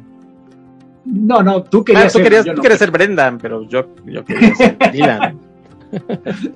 no, bueno, no me habría quedado mal su dinero, pero bueno, el punto es que también habría que mencionar que Luke Perry, nuestro querido Dylan, sale, que te gusta? 10 minutos en la película. y es mucho. Y es mucho, porque sale en la escena del principio, en la de 1914. en el prólogo, sí. De Egipto, en el prólogo, exactamente. Y no sale todo el prólogo, salen escenas selectas del prólogo. No, no tuve el ocio de, porque la, vi otra vez para el programa, obviamente. No tuve el oso de ponerme a cronometrar cuánto sale. Cuatro pero me sorprendería si son más de cinco minutos. Sí. El punto de todo esto es que si tú ves la película, él sale en los créditos principales luego, luego. O sea, sale Bruce Willis, Gary Oldman y casi casi te ponen Luke Perry. Pues fueron los principales y nada. O sea, Luke Perry, o sea, cualquiera pudo haber hecho esos cinco minutos de, actuación. Pero bueno, sale Luke Perry, entonces pues, no lo vamos a discutir. No sé si reconociste a Brian Jones, el, general. Sí, claro. Porque él sale en Blade Runner, él, de hecho es el primer replicante que vemos, el Ion, irónicamente se llama Leon en Blade Runner, aquí hace el general, y por supuesto el presidente, que es este famoso luchador que hacía películas en, los noventas, usualmente hace tipo rudos, ¿no? El presidente, es como que una broma simpática de Luke Besson de ponerlo como el presidente de la Federación Planetaria Terrestre, no sé cómo se llama. Eh, que por cierto, a lo mejor algunos lo reconocerán porque él es el personaje que en eh, Dark Knight, en Batman, Dark Knight, eh, ya saben, esta dinámica en los botes en los que eh, tienen el, detonador para que el otro explote. Correcto. Él es el preso que se levanta y toma ¿no? el detonador. Bueno, digo, más, reciente, entre comillas, ya hace 10 años, pero es él. Sí, es, correcto, es correcto. Sí, no, la, verdad es un elenco que creo que todos hacen lo que... Te falta el de la nota alta, por favor, coméntalo. Ah, bueno, te refieres a Chris Tucker. sí. Bueno, bueno, aquí es que aquí es donde empieza la parte donde mucha gente dice que la película es una soberana basura. Porque mucha gente no aprecia en el papel de Chris Tucker. A mí la verdad me encanta. Creo que la película de hecho no funciona si no sale Chris Tucker. Porque es como que el perfecto contraparte al personaje de Bruce Willis, que siempre llega todo, todo arisco, todo seco, todo serio. es ideal cuando Chris que está gritando como niña en, el programa en su micrófono y le pone el micrófono a Bruce Willis y O sea, es perfecto, ¿no? El, chistoso y el serio de alguna manera funciona. Aquí hay que mencionar que originalmente Luke Besson tenía planeado darle el papel a Prince. Sí. Y yo, repito, me encanta lo que hace Chris Tucker, pero creo que habría sido muy, muy interesante lo que Prince podría haber hecho con este personaje, con este papel, porque de nuevo Prince es una persona muy distinta a la de Chris Tucker, no es tan estrafalario, ¿no? En cierta forma es aunque era visualmente, pero no, no nada que ver. Sí, oh, bueno, bueno. aparte que es negro y sí, es, similar físicamente porque es delgadito, es como Chris Tucker, bueno, en esa época, porque ya, ya engordó mucho Chris Tucker, pero el punto es que en cierta forma es más parecido su personalidad a la de Bruce Willis que la de Chris Tucker, entonces creo que habría sido muy interesante qué es lo que él hubiera hecho con este papel, no estoy seguro que hubiera funcionado, porque de alguna manera, sí, o sea, sí entiendo, hasta para los estándares de Chris Tucker está sobreactuando, pero tremendamente, pero como que funciona perfecto, ¿no? No solo por la estética ya tan, porque para pasar cuando él aparece es que ya cuando llegamos a la nave, cuando van al planeta este, sí, a la mitad, más o menos. Sí, a la mitad, exactamente, después de la primera hora. Entonces ya momento ya entendiste que no es una película que está tomando a sí mismo muy en serio. Creo que esa es su mayor virtud. Entonces cuando llega Chris Tucker, pues lo aceptas tranquilamente, ¿no? No, no, no, hay ningún problema. Viene vestido de mujer y viene gritando como señorita histérica. Sí, lo aceptas perfecto, tiene el perfecto sentido en esta película. No sé, o sea, sí entiendo, sí entiendo la queja, ¿no? Porque sí recuerdo que mucha gente, o sea, ¿quién es este negro? ¿Qué está haciendo? O sea, esto es una farsa. O sea, como que en cierta forma no entendiendo el punto de su, de su interpretación. A, mí, me, la verdad, me gustó mucho. Incluso el nombre de Ruby Roth, que es como que la mezcla, ya sea el nombre femenino y, Roth, casi, casi el nombre más fálico que te puedas imaginar. Entonces, como que funciona perfecto, ¿no? no ya, yo, la verdad, creo que. Es más, ese mismo año Chris Tucker sale en Jackie Brown, la de Tarantino. y esencialmente está haciendo una versión un poco más tranquila de Ruby Roth. Hasta cierto punto creo que el papel de Ruby Roth digamos como que lo etiquetó, lo encasilló al mismo Chris Tucker durante muchos años, se tardó mucho en, digamos, salirse de la sombra del mismo personaje que él había creado, pero eso ya te dice que fue un muy buen personaje, ¿no? De nuevo, entiendo cuando la gente se queja del personaje en esta película, pero a mí personalmente, no sé a ti, a mí personalmente me encanta. Me da una risa tremenda cada vez que cuando empiezan a llegar los terroristas y empiezan a narrar que se están acercando el micrófono o cuando quiere que se alejen sus, achichinches y no sé, ese tipo de tonterías me dan mucha risa a mí, la verdad. Sí. Creo que, la verdad la película no funciona sin él, o por lo menos no funciona tan bien. Sí, la verdad es que es que también hay que hay que entender a los personajes, ¿no? Porque no puedes eh, o sea, pones a este personaje en cualquier otra película seria, y te imaginas un personaje así en no sé, llegando a en Star Wars, pues pues vas a decir es otro Jar Jar Binks, ¿no? Por ejemplo. exactamente. Y todavía estaba un año de que saliera estas, esta película que hizo de Rush Hour con, con Jackie Chan, ¿no? y ya uno ya sabías de qué tan extrafalario era. Y ahí, digamos que en esas de Rush Hour está contenido, pero pues aquí está todo lo que da. Ahora yo no sé si tú tienes el, tengas por ahí el dato, pero según lo que yo eh, me enteré es de, de Prince, es que no le gustaba el, vestuario precisamente de, Jean-Paul Gaultier y dijo, quiero unos cambios, quiero que, y le dijeron, no, pues ese es el, ya es el vestuario que ya está, ya lo, ya se hizo, o sea, y entonces dijo, no, pues la verdad es que no, no voy a salir. Y, no sé si tú tengas algún otro dato diferente, pero al parecer sí se contactaron con él, pero él dijo, sí, pero no, yo no quiero salir así. O sea, ya de por sí luego hablan lo de que, Lo que yo sabía, que obviamente no sé si sea la versión verdadera, ¿no? Pero lo que yo sabía es que no pudo o por lo menos la excusa que él usó es que no pudo porque había conflictos de horarios con sus conciertos, porque él estaba en un tour de quién sabe cuál de sus álbumes de los noventas, entonces no iba a poder ir a filmar cuando tenía que ir a filmar. A lo mejor esa fue la excusa que él manejó porque no le gustaba el vestuario, ¿no? Pero el punto es que él siempre dijo que, hasta el final siempre dijo, no, pero a mí me hubiera gustado salir, pero no pude porque conflicto de, de, de, horarios, ¿no? Ah, bueno, podrá ser cierto, podrá no ser cierto. Yo de nuevo, creo que mucha gente a lo mejor respetaría más la película si hubiera salido Prince que, que, Chris Tucker. Porque la verdad Chris Tucker es como que conocido en Estados Unidos, pero nada más. O sea, digamos que Rush Hour ayudó mucho a su fama en, fuera de Estados Unidos, pero es, es un comediante no solo gringo, sino muy gringo, es un humor muy gringo el suyo. Entonces, digamos que en México no es muy conocido y nunca va a ser muy popular. Pero yo la verdad agradezco que no haya sido Prince, porque me, había, me habría intrigado lo que habría hecho, ya te dije, pero creo que en cierta forma es perfecto Chris Tucker para el papel. Oye, y, por ahí si, si creían que Jason Momoa había inventado esto de esa Batman, ¿no? que le dice Batman Mamen, o a quién le dice, porque aquí Cristo que se la pasa diciendo, Carmen Mamen, Carmen, Carmen. es muy gracioso, ¿no? Todo el tiempo le está diciendo. Y el otro, pues así de que no sabe si ayudarlo o que lo mate, ¿no? Pero, pero la verdad es que a mí también me da, me da mucha risa eh, con este copetazo que se carga, ¿no? O sea, Sí, no, no, todo es estrafalario. Es, Oye, es que toda la película, todos tienen peinados extraños. Creo que el, peinado más normal es el de Bruce Willis, ¿no? Sí, y. Pero como está todo teñido de rubio, pues hasta en se ve estrafalario. Sí, sí, porque digo, es corto y rubio, pues. Sí. Creo que después medio usaría el mismo para, para Armageddon, pero bueno, eso. Y lo usa para el Chacal, por lo menos, sí. Ah, pues o sea, fue su época en la que anduvo ahí, este Sí, sí. Y no, ayudó el, te el, teñido de pelo en el chacal tampoco. ¿no? Oye, y bueno, pues obviamente aparece este, aparece Lilu, pues que prácticamente semidesnuda al principio. Y no es solamente esa escena en la que pues, uno dice, oye, muy bien eh, Mila Jovovich, pero también tiene esta escena semi explícita donde Chris Tucker ahí en el vuelo pues está haciendo pues, un acto sexual prácticamente, ¿no? Sí, pero estás de que nunca es algo como que sórdido. O sea, no, pero por ejemplo, la escena de, de, Chris Tucker acaba siendo hasta como que para broma, ¿no? O sea, está despegando la nave y, como que le está dando, le está dando head a, a, a la hermosa él. Y está muy raro. No la reacción de ella. O sea, en algún momento él se levanta para que nosotros como audiencia podamos ver qué le está haciendo, ¿no? Pero vemos la reacción de ella, su cara, Sí. Y luego cuando se eleva la nave vemos como sus piernas, las piernas de la hermosa se elevan, ¿no? O sea, no se ve nada sórdido, o sea, no. yo creo que hasta el niño lo encontraría chistoso, aún sin entender lo que está viendo en realidad, ¿no? Mientras que, ok, Mila Jovovich sale semidesnuda en toda la película, o sea, sí, cuando la reconstruyen está desnuda y le ponen estas cintas, quién sabe qué, para excusar que hay que, hay que vestirla, nunca se explica dónde sale el calzoncito porque eso no tiene sentido. Sí, pero, no, no, son cintas o sea, es, es posible.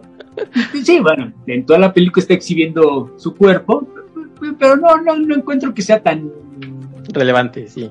Hay un par de escenas que donde se quita, se quita la ropa en el fondo y adelante están, digamos, Bruce Willis y Ian Holm y siempre que ocurre eso, como que se voltean muy tímidamente, muy castos los dos. Ah, no, es que se está cambiando la, la, la mujer perfecta, no podemos verla. En realidad, o sea, si pones si, pa si, pones pausa, sí puedes ver, digamos, un momento que puedes ver la boobie de, de Mila Jovovich, pero como que no es el punto, ¿no? Digo, ya, no, ya eso tanto, lo hacía hace tantas veces como yo lo hace. Eso lo hacía hace 20 años y el, en el VHS se escuchaba la escena así, ¿no? Entonces decías, ah. Afortunadamente, hoy en día con los torrents y los nuevos Blu-rays puedes hacer, no sé. Sí, pero ya no lo hago, ya no le pongo pausa, pues ya. Bueno, tú es, es que tú eres una persona decente, pero ya un pervertido como yo, y además ah, bueno. he visto tantas veces que tengo que divertirme de alguna manera, pues, pues, lo haces, ¿no? Pero ya, ya hablando en serio, o sea, aparte, a menos que hagas eso, pues no se ve nada, ¿eh? o sea, no. supongo que sí puede servir como eye candy para los señores, pero si llevas a tus niños a ver la película, o sea, no creo que nadie se ofenda, ¿no? De, ay, están viendo algo de más, no, creo que en cierta forma es una película, aún con toda la violencia que ocurre, creo que en cierta forma funciona como película familiar, ¿no? Exacto. Oye, ¿cómo, cómo quieres que comentemos la película? ¿Y la, la comentamos como hacemos así, le vamos platicando? Porque la verdad es que te digo, no es, no es gran cosa para, para bueno, sí, no, ¿no? porque est estás de acuerdo que sí, la, la trama en realidad se puede explicar en 20 segundos, sí. pero si quieres ir ya explicándole al público que no ha visto la película, pues sí, se, porque sí pasan muchas cosas, ¿no? O sea, rápidamente, el prólogo que mencioné hace rato, que ocurre en 1914, antes de la Primera Guerra Mundial, es esta excavación en un templo egipcio, ¿no? Que hay unos británicos, y por alguna razón Luke Perry, eh, que acaban de encontrar un templo y está un profesor desenterrando unos jeroglíficos, ay, mira, quién sé qué tanto, el cuarto elemento, y resulta que hay un quinto elemento, y para combatir un gran mal, y de repente llega un sacerdote que es, digamos, de una orden religiosa, que están los encargados de vigilar estos cuatro objetos, que cada uno representa uno de los cuatro elementos, y un sarcófago, que es el quinto elemento. Eh, como estos científicos, arqueólogos, perdón, británicos están a punto de descubrir todo, pues como que los va a matar. Pero antes de que los mate, el, el sacerdote llega a esta nave espacial enorme y, y nos damos cuenta que el, el, asesino trabaja para ellos, porque la orden religiosa no es que estén locos, sino que de verdad trabajan para estos seres extraterrestres que son los cuidan, los que, los que cuidan, los vigilantes de estos cuatro, de estos cinco elementos. Los guardianes, ¿no? Nos vamos enterando conforme avanza la película. Es la única manera, de cierta forma, la única arma que puede detener a este gran mal, este ser maligno uh -huh. que reocurre cada 5000 años, ¿no? Entonces, se llevan las cuatro, los cuatro elementos, las cuatro piedras, cada elemento es una piedra con ciertos jeroglíficos, como Squiggly, y el, y el sarcófago, y se lo llevan y regresaremos cuando sea necesario, básicamente. Y vamos a regresar en 300 años. Uh -huh. Acaba esa escena y pasamos, nos saltamos al 2263. Oye, que, que perdón, eh, sí. estos Mandoshawan, o como se llaman, eh, que decíamos que son ahí, sí. empiezan, ¿no? Empiezan ahí los efectos prácticos, o sea, son trajes. Sí. Y la verdad es que yo mencionaba a Memo del Toro por ahí, me recuerdan mucho a algunos personajes, incluso no sé si, si se basó en alguno de estos para, por ejemplo, en Hellboy 2, en este mercado de, de criaturas, no sé si por ahí haga un cameo uno de ellos, pero me recuerda mucho a estos personajes que, que luego hace Memo del Toro. Y... Sí, porque en realidad no es que sean exactamente botargas, No. pero o, o en todo caso son botargas muy bien hechas, ¿no? Porque son, son máscaras, en efecto, es entre látex y maquillaje y lo que tú quieras, no es CGI, porque te das cuenta, ¿no? Inclusive la manera en que cuando se quitan la armadura, y bueno, para empezar, al principio el, el, el Pro únicamente los vemos con sus armaduras, ¿te acuerdas? Sí. que es metálica, es un diseño también muy anti-Star Wars porque es muy circular, ahí sí parecía muy Moebius más que Messiers. Es, es algo que muy, muy europeo, muy lupezón, y netamente como que te quedas viendo, ¿no? Porque es un alien, pero completamente raro, porque como son como completamente circulares, los, los hombres van avanzando como, digamos, gorditos, se van inclinando de Sí. izquierda a derecha, izquierda a derecha, izquierda a derecha, van avanzando, entre Sí. chistoso y lógico, la verdad. Ahí luego, luego te das cuenta que son son efectos no gringos, ya desde ahí que ahí viene el asunto, ¿no? Pero, pero, pero bueno, te estaba diciendo, nos saltamos luego, luego a 2263 y cua- específicamente 18 de marzo. 18 de marzo, apenas. Hace poco fue el aniversario, precisamente, Sí, porque en algún momento Bruce Willis en su, en su cubículo donde él vive saca esta tarjeta y dice el horario y la fecha, ¿no? Ahora, aquí sí puedes, si te puedes muy payaso, puedes discutir que no fueron 300 años, técnicamente, porque la primera escena del prólogo es en 1914. Ujú. Y esto es 1963, pues vaya, aritmética básica no son 300 años, son 349 años, pero bueno, para el caso llegó un poco tarde este ser maligno. El punto es que, ya sabes, es el típico personaje de Bruce Willis, es, es ya luego te enteras quién es en realidad, pero al principio es un, maneja un taxi y resulta que debe dinero y inclusive debe algunos pagos del taxi, ya lo van a despedir porque tiene problemas, y entonces sale a trabajar y cuando, mientras él sale a trabajar, cambiamos de escena al espacio exterior y vemos al presidente de la versión terrestre porque Sí. ha surgido este hoyo, esta especie de hoyo negro, pero como planeta, Ujú. y no saben qué es, y por supuesto como buenos gringos, pues no saben lo que es, vamos a disparar los proyectiles, vamos a destruirlos. Y muy simpáticamente, esto también es muy europeo, el presidente este de la federación tiene ahí como unos tipos religiosos entre, entre sus consejeros, Sí. está el rabino, el rabino hasídico con sus trenzas de, de, de judío, eh, ortodoxo, está entre ellos, está el personaje de Ian Holm, que es el heredero del sacerdote que vimos al principio en el prólogo, es el, los que han estado esperando que regrese este ser maligno, y saben, por sí. eso regresan los, los, ¿cómo se llaman? Los, los mondoshiwas con, con los cinco elementos. Y le dice al presidente, no, no, no, no, es que este es el mal, el mal, mal- el mal supremo. Nada que le hagan a usted lo puede destruir. ¿Y qué es lo que hacen? Ah, pues le vamos a disparar unos proyectiles. Y por eso le disparan proyectiles, no le hacen nada, nomás, nada más lo enojan. Y, y empieza a crecer y crecer y crecer, le disparan más proyectiles y crece tanto que se los traga a, a las naves militares que había mandado el presidente. Y entonces finalmente el presidente hace caso. ¿Ah, ¿Quién es este tipo? Dices. Ah, no, pues es el mal supremo, pero solo una arma los puede destruir. Los, ¿y, qué? ¿Y de dónde, dónde está esa arma? Ah, no se preocupe, los, los mondoshiwas ya vienen a traerla. Siguiente escena, vemos la nave que vimos al principio en el pueblo, son los mondoshiwas trayendo los cinco elementos al planeta Tierra, pero son atacados por estos mercenarios, los, los mangalores, no me acuerdo cómo se llaman Mangadores, sí. los mangalores, que eventualmente nos enteramos están trabajando para Gary Oldman, este Sí. Jean-Baptiste Emmanuel Zorg. ¿Por qué? Porque él trabaja para el, el mal supremo, ¿no? Entonces, destruyen la nave y, le, y se roban el maletín, porque también se vuelve como que una broma recurrente de la película, el maletín que le envían a, a Gary Oldman y que siempre está vacío. Entonces, digamos, la- la- el gobierno terrestre encuentra la nave destruida de los mandashivas. ¿Y qué encontraron? No, pues únicamente te encontramos una mano metálica, ¿no? Pero pues aquí podemos reconstruirla con nuestra tecnología casi mágica, bio- biotecnología. Y no ves que el ser humano tiene tantos números de pares de nuestro mapa cromosómico, el ADN, y este tiene como 10.000. Es un ser humano perfecto, no tiene nada redundante, todo funciona a la perfección y, te- y lo empiezan a reconstruir. Por supuesto, sale eh, Mila Jovovich, que es la mujer perfecta. Y todo el mundo ya también entre chistes y, y pervertidos. Oye, pues, me gustaría sacarle unas fotos para la chivo y quién sabe qué tanto. Así desnuda ella, ¿no? En la, y es cuando sale esta escena de, no, le vamos a poner estas bandas para quién sabe qué. Sí, térmicas. sí, ya, ajá, térmicas quirúrgicas. Entonces ya está vestida, pero ella no ha, despierta y no habla nuestro idioma, habla el lenguaje perfecto porque no es la mujer perfecta.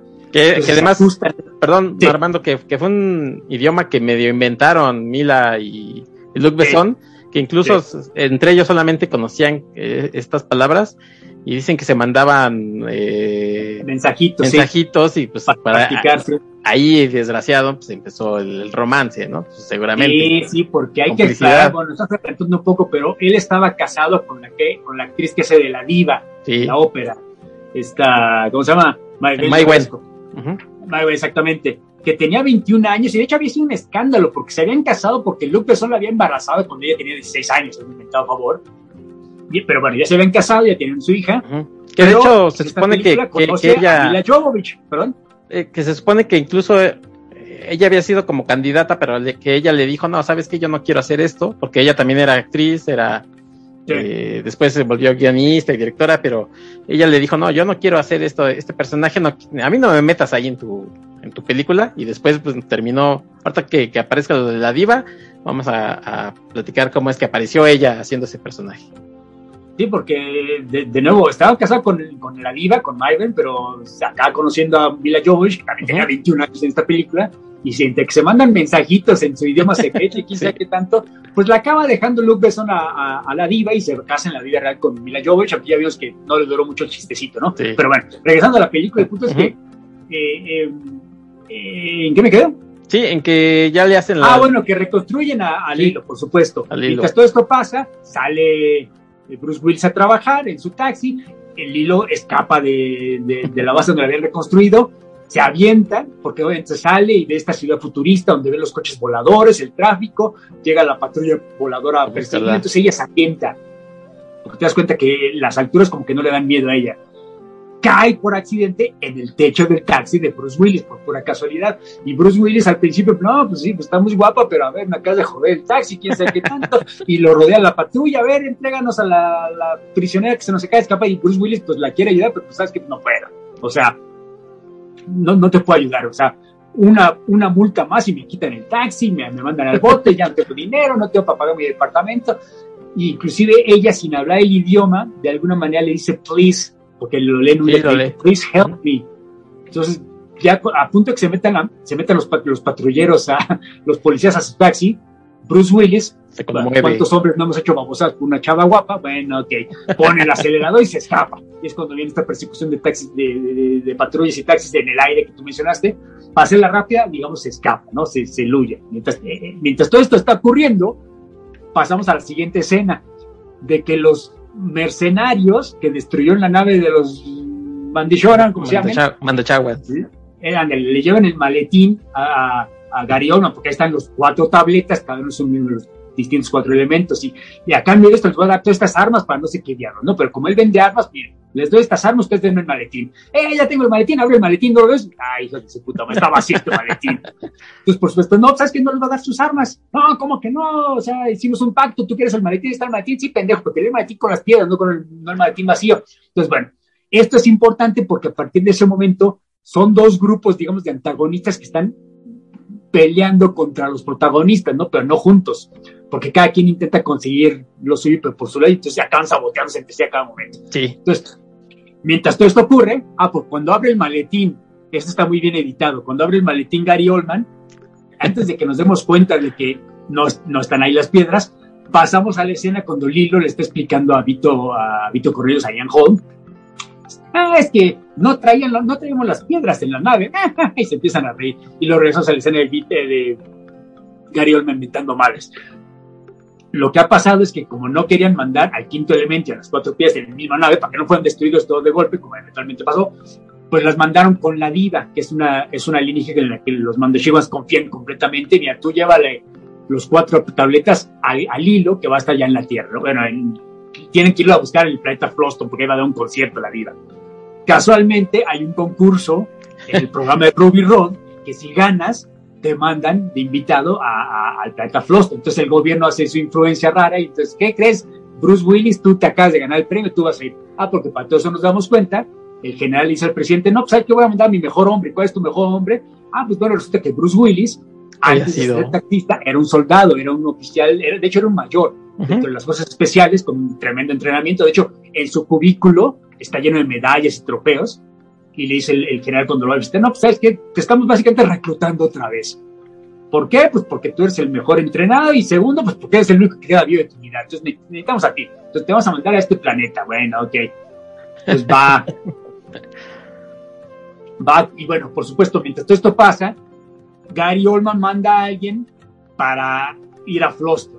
Los mercenarios mangalorianos mandan, ellos se disfrazan, También, sí. se pueden mimetizar como seres humanos para intentar abordar la nave para ir a Floston. Todo esto pasa. Eh, El mismo Ian Holm intenta mandar al hilo con su acólito, con su Padawan, lee lo que sale.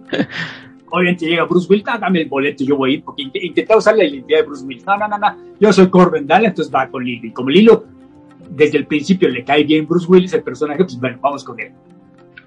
Y, por cierto, se me está olvidando, una escena muy chistosa, que también es como que otro chiste recurrente, igual que el maletín vacío, es que la mamá de Bruce Willis le habla a cada Este- con el teléfono Sí, y Sí. nada más para joderlo. sí. Al principio en su cubículo, ay, hijo de la chingada, tienes los dedos rotos, ¿por qué no me marcas? O sea, me tienes abandonada, ¿por qué no me aviento al tráfico, hijo de la chingada? No eres un ingrato.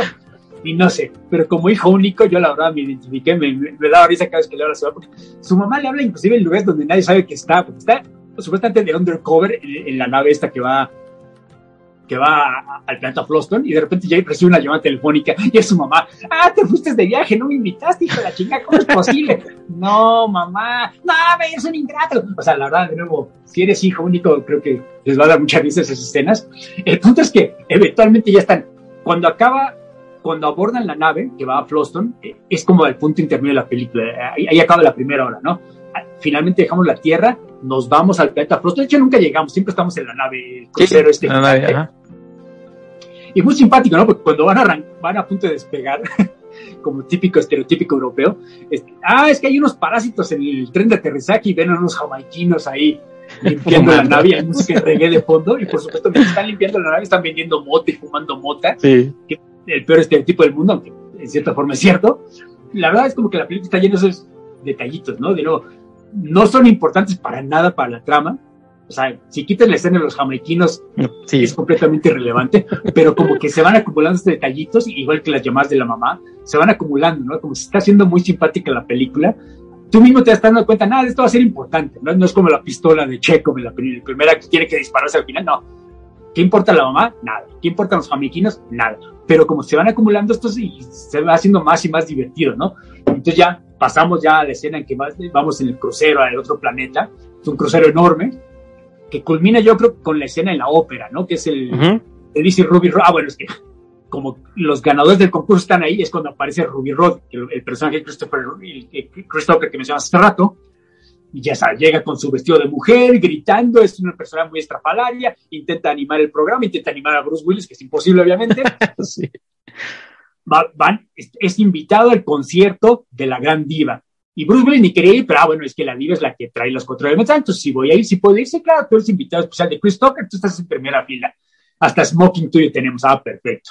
Entonces, mientras Lilo se queda en, el- en- en- en su gabinete, él va al concierto y es cuando sale esta escena hermosísima. Aparte, Sí. es el, el Royal Opera House, Ujú. que te menciona el personaje de Chris Tucker. No, esto es una reproducción del. El, ¿Quién sabe qué ópera, ópera House en la Tierra? Pero no me acuerdo cuál, eso que importa. De hecho, la Royal Opera House en Londres, en- en Covent Garden pues, específicamente, no es que lo reconstruyeran, es que literalmente filmaron ahí. O sea, rentaron el, el Royal Opera House no sé cuántas semanas para poder hacer este desmadre y ahí lo filmaron. O sea, si se ve muy padre el escenario es porque no es un set, es, es literalmente el Royal Opera House. Y es cuando empieza el concepto de la diva, que es este alienígena azul. Azul. Y yo creo que hasta gente que no ha visto la película han visto o no están familiarizados con el meme de esta, esta diva, esta mujer azul, de piel azul, con estos tubos que le salen de la cabeza, con esta voz de, de- de- de alto soprano, que empieza primero con una canción muy, muy, muy clásica, ¿no? Como si fuera verdadera ópera, pero de repente No, sí. Sí, me- sí, sí. muy, muy- Mira, sí, ahí voy a meter ahí los, los datos curiosos. Se supone que, que había contratado ya a una actriz alemana para hacer este personaje. Sí. Entonces, eh, llegado el momento, pues le marcan a su representante, oye, ya vamos a filmar. Y el representante nunca aparece, la actriz nunca aparece. Y se pone nervioso. Y entonces su pareja, Maigwen, le dice, no te preocupes, este, mientras afina detalles, haz otras cosas o lo que sea. Este, vas a ver cómo va a aparecer. Si no aparece, lo hago yo. Pero ella diciendo así como, ay, claro que va a aparecer, ¿no? O sea, estamos hablando ya de una gran producción. quien no quiere aparecer aquí? Sí, claro. Es, es lo que cuenta la, la, la historia. Y pues no, nunca aparece, o sea, nunca, nunca se supo qué pasó con esta actriz que ya habían contratado. y tiene que ser Maywin, o sea, la pareja que hablaba Armando, este, que ya tenía un hijo con ella, y que tiene que ser este personaje. Además de esto, eh, supuestamente, yo no sé qué tanto sea cierto, les dijo a todos a los extras y obviamente los actores eh, que están ahí en la, en la ópera, Royal Opera House, vamos a grabar y ustedes van a ver un espectáculo, entonces, eh, pues nos vamos a estar grabando y por eso estas reacciones que tiene sobre todo Bruce Willis es como muy real, porque efectivamente él no conocía, no había visto ensayos, no había visto nada, lo sentaron y, y al parecer es una reacción genuina, porque pues, también digo, no, no, Bruce Willis no es tan gran actor y entonces él, estas reacciones que tiene así de, ah, ¿qué es esto? Al parecer son reales porque nunca habían visto esto. Eh, lo de la música es una de una ópera que, eh, bueno, no conozco exactamente el nombre, pero la canción es el, Dulce, el Dulce Suono de Gaetano Donizetti. Entonces, incluso la pueden buscar, la pueden buscar ahí en, YouTube. Eh, sí. Gaetano Donizetti, el Dulce Suono. Y van a ver qué es esta. Y pero claro, luego le mete como este dance, ¿no? Como, como medio elect, electropop, una cosa ahí medio rara para que, que se vea padre con, con el personaje. Pero bueno, pues eh, obviamente, repito, es Maiwen y la voz es de una eh, cantante de ópera albanesa que se llamaba Imba Mula. Y bueno, pues es esta super escena, ¿no? Que como bien tú comentas, es también de esas que todo el mundo creo que, que tiene en la memoria. Sí, porque la verdad, cuando se pone a bailar, obviamente no es ella cantando, por supuesto, pero cuando se pone a bailar, es, es como que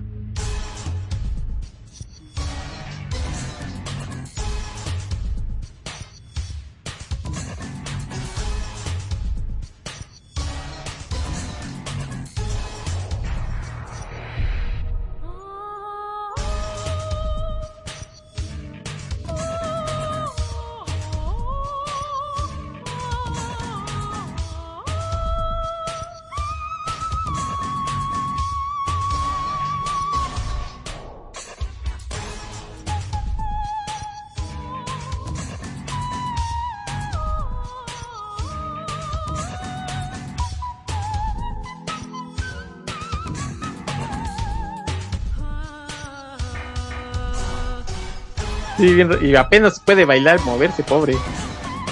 Sí, claro, obviamente el traje literalmente es un traje de, de látex, ¿no? De, de, neopreno, obviamente muy limitante, apenas puede mover los brazos, pero únicamente moviendo los brazos, porque aquí lo coreografían, lo editan con la pelea que tiene el hilo, con los mercenarios que están empezando a, están buscando las mentadas cuatro tabletas, y mientras ella, Lilo, está peleando y dando patadas y golpes con los brazos, al mismo tiempo la diva está moviendo los brazos, muy paralelamente como lo está haciendo Lilo, ¿no? Entonces la verdad está muy bien etiquetado, editado, perdón, y cuando acaba de, de partirles la madre Lilo, es cuando acaba ella, eh, la, diva, su, canción. Entonces, eh, digamos, acaba muy bien la música y la acción. O sea, cuando se para Bruce Willis, esa escena que tú me decías que hasta hay un close-up en él y se levanta y empieza a aplaudir, caramba, hasta tú tienes ganas de hacerlo en el cine, ¿no? Porque la verdad les quedó muy bien. No solo es impresionante la, la, la, escena de la diva, yo creo que tan solo puedes habrías aplaudido, pero mezclado, editado con la escena de la pelea de, de Mila Jovovich, les quedó maravilloso. ¿no? Es una de las mejores escenas, yo creo que es la escena más recordada de la película.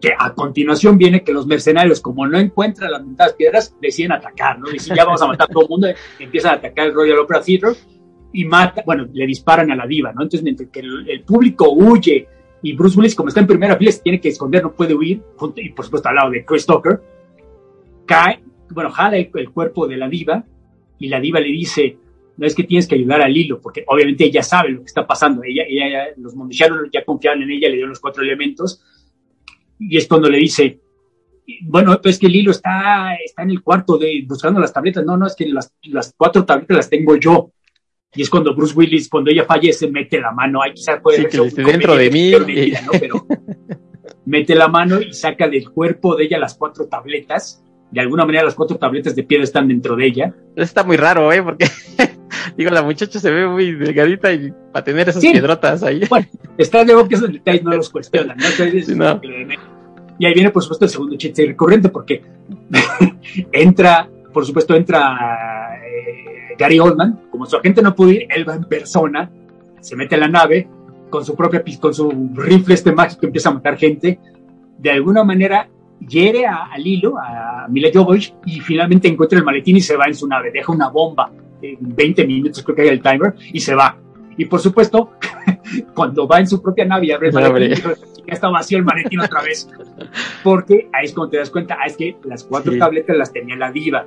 Entonces, ok, el pobre Gary Oldman, ah, bueno, en ese momento como van, van por Lilo, se dan cuenta que se roban el maletín vacío porque ellos tienen las, tabletas de herida, hay que sacarla. Ah, pero hay, una, hay un timer, está contando, quedan cinco minutos. Suena la alarma, la porque el, el, detector del crucero detecta que hay una bomba. No, pues todo el mundo tiene que huir, entonces regresa Gary Oldman porque él necesita, necesita los cuatro elementos, las cuatro tabletas, porque ya en alguna escena que se me iba a mencionar, e, e, el planeta este negro lo contacta por teléfono, vaya, eh, al personaje Gary Oldman, oye, ¿dónde están las tabletas? ¿Quién sabe qué tanto? Ah, bueno, nos das cuenta que a pesar de que es el antagonista principal, el villano en teoría, Gary Oldman, pues es nada más el achichinte de este, este ser maligno, ¿no? el, final boss.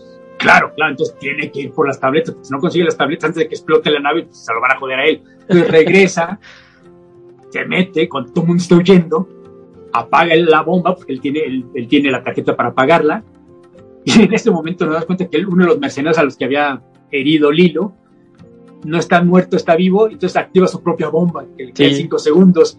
Y entonces, si te das cuenta, el final, la muerte de Gary Oldman, es casi la misma que tiene en el profesional de Leon, en, el Leon. Porque te acuerdas que es cuando, cuando le dispara a Leon, a, Jean Renault, se para sobre él y, Jean Renault le enseña el, pin de una granada y Gary Oldman le abre el, el, chaleco y está lleno de granadas ese último segundo en el que nada más puede decir o no, aquí se vuelve a ocurrir en, el quinto elemento, cuando se da cuenta que ya apagó la bomba, pero, ay, pero este tiene otra bomba, oh no, y en momento explota todo el crucero, y Bruce Willis y, Ian Holm y Mila Jovovich agarran la nave de, de, Gary Oldman y escapan. Explota el crucero, pero ya tiene los cuatro elementos, con, con, con, con, Mila Jovovich, que es el quinto elemento, ya van a la Tierra para poder derrotar este mal, este planeta enorme negro que se va, va dirigido al planeta Tierra. Pero resulta que en el viaje, que es algo muy de, de Son, como todo este tiempo Mila Jovovich intenta saber más de la cultura humana, ella está viendo toda la historia humana en, esta computadora, Ah, y se da cuenta que los seres humanos, pues nada más hacemos guerra, ¿no? Nos matamos entre sí, no somos las personas más agradables del universo. Y cuando ya están en la, en, la tierra, en el templo este egipcio del prólogo, como que ya finalmente, oye, pues ¿cómo, cómo activó estas cuatro piedras? No, pues que quién quiere esta, esta aquí va acá, esta va allá y esta aquí tanto, y ahora qué hacemos? Ian Hope, eh, pues no sé, o sea, pues esto fue hace 300 años. No, no Yo leí esa parte. manual, pero nunca lo he hecho.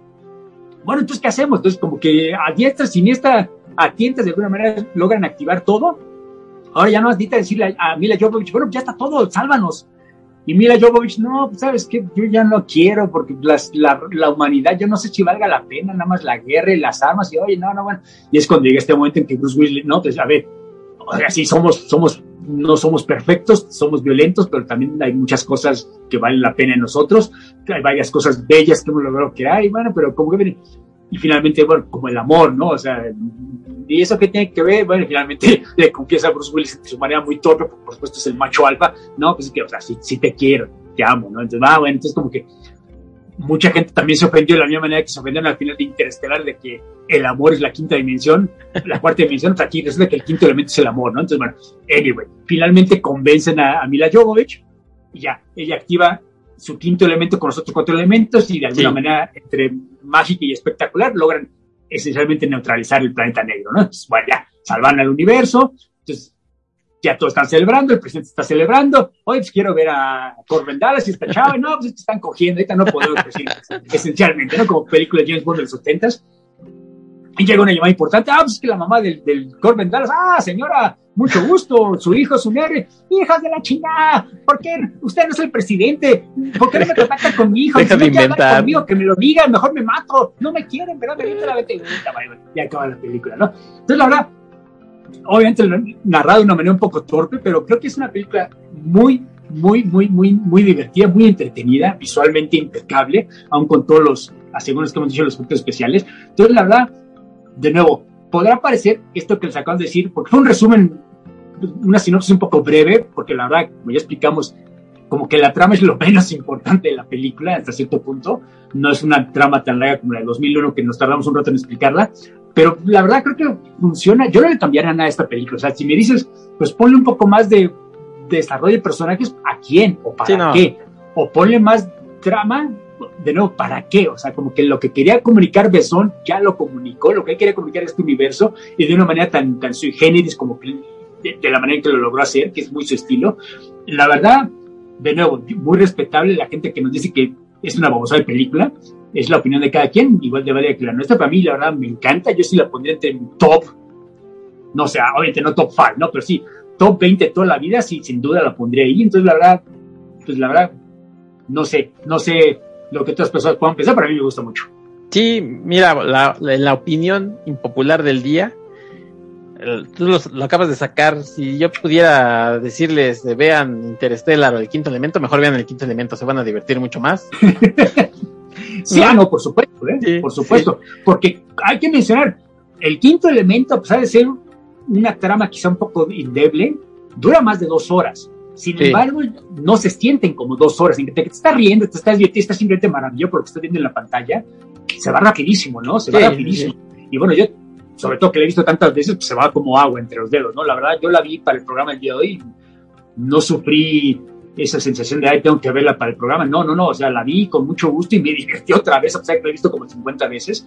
Yo creo que si hay alguien que no la ha visto, aunque me cuesta trabajo que alguien no la haya visto, pues vayan a verla y créeme, créeme que se van a, se van a divertir, se van a entretener. Sí son más de dos horas, pero no son dos horas como las de 2001, ¿no? Que sí exigen un poquito más del espectador.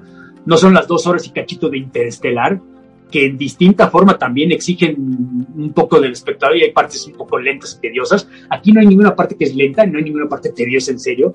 Hay una parte que inclusive hasta pecan de quizá demasiado chuscas. De nuevo, el papel de Chris Tucker a lo mejor no es para todo mundo, pero imagínense la película sin el papel de Chris Tucker y sencillamente no funciona igual de bien. Creo que es como que un elemento extra que, de, un ingrediente extra de la receta perfecta. Sí, y además eh, tiene muchas partes, o sea, ya ya comentabas algunas, pero tiene muchas partes chuscas, como cuando llegan a reclutar a Bruce Willis, el, general, y los mete al refrigerador. o, por ejemplo, eh, bueno, a mí sí me gusta mucho el personaje que hace Mila Jovovich eh, a mí me da mucha risa cuando está con su, su muletilla esta del multipass, ¿no? Multipass, multipass. Corben y, entonces, bueno, ya, no, ya cállate. Sí, sí, sí, ya entendieron que es un multipass, gracias, dale boleta, sí, sí, Y ella sigue, o sea, yo sinceramente creo que sí es lo mejor que hizo. Obviamente no, no le voy a regatear eh, las demás películas en las que ella ha salido, pero este, aquí me divierte mucho y, y creo que, que, digo, está insuperable no, me, no, no, no me imagino a ninguna actriz en su papel.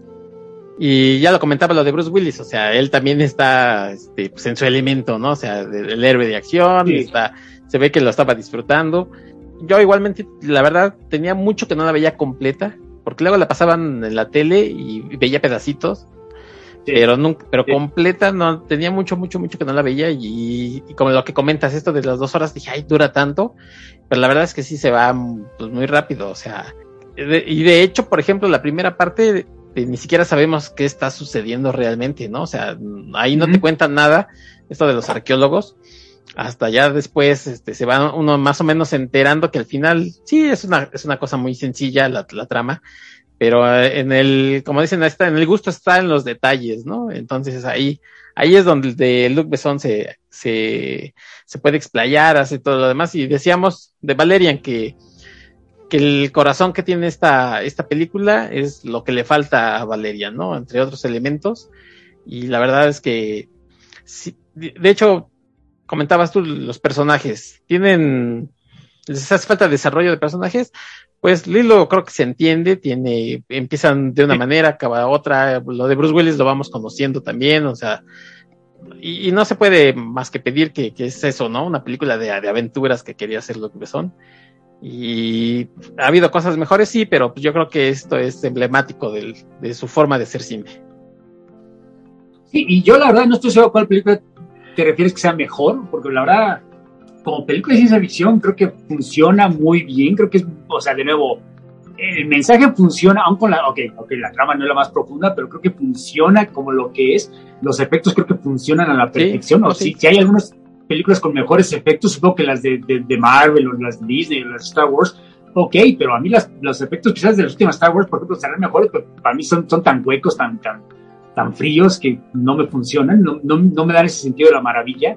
Mientras que esta de alguna manera sí me da ese sentido de la maravilla que yo tenía de niño cuando vi las películas originales de Star Wars, irónicamente, Ujú, ¿no? Como que, Claro. de nuevo, sí me maravilla, sí me deja boquiabierto viendo estos efectos, a pesar de que son muy sencillitos en cierta forma, ¿no? Pero me, me maravillan, mientras que los nuevos ya no. Entonces, ¿podrá haber películas más ambiciosas? Supongo que sí, pero la verdad, mejores películas que, el quinto elemento, pues tendría que haber muy buenos argumentos, ¿no? Estoy dispuesto a escucharlos, pero pues, es, es difícil, es muy difícil porque yo creo que sí, es una película sencilla, pero en su misma sencillez creo que radica su grandeza, ¿no? De, de alguna manera logra rebasar sus propios límites y se convierte en una película de esas perfectas, porque de nuevo, ¿qué le cambiarías tú del quinto elemento? Yo no le cambiaría absolutamente nada, no le añadiría nada, no le quitaría nada, entonces, la verdad, esa es mi definición de una película perfecta. Sí, oye, ya para ir más o menos cerrando, eh, te quería Sí. preguntar algo. Eh, la película no fue un super éxito, o sea, re- recuperó porque fue una película bastante cara para. para Sí, ese fue el momento. problema. Pero yo te quería comentar, eh, o preguntar más bien. Por ahí se dice que es una película demasiado francesa para los gringos demasiado gringa para los franceses. Eh, ¿Crees que eso haya sido un obstáculo o, fueron otros elementos los que no le dieron tanta, tanta popularidad como se pensaba? Yo creo que por desgracia sí es lo que tú dices. Más que nada, es quizá demasiado francesa para los gringos. También es demasiado gringa para los franceses, pero creo que los franceses la- la apreciaron más que los, que los norteamericanos de alguna manera. O sea, porque, eh, digamos, el éxito que tuvo en taquilla se debe en gran medida a lo que hizo en Europa ¿no? y en otros Sí. países. En Estados Unidos sí fue un fracaso. Sí, mucha gente no entendió el punto. Como que pensaban que Bruce Willis, para empezar, Bruce Willis ciencia ficción como que hasta se presta, ¿no? Para que sea algo chusco, pero no, como, como que ellos esperaban algo serio. También el hecho que Luc Besson había hecho León el profesional y la fam Nikita, pues como que la gente a lo mejor está esperando otra cosa, ¿no? Algo muy hiperviolento con Bruce Willis en el espacio y acabó siendo, sí, demasiado, más que francés, demasiado excéntrico, ¿no? O sea, los personajes no son tan heroicos, tan blancos y negros como los gringos asumen que tienen que ser.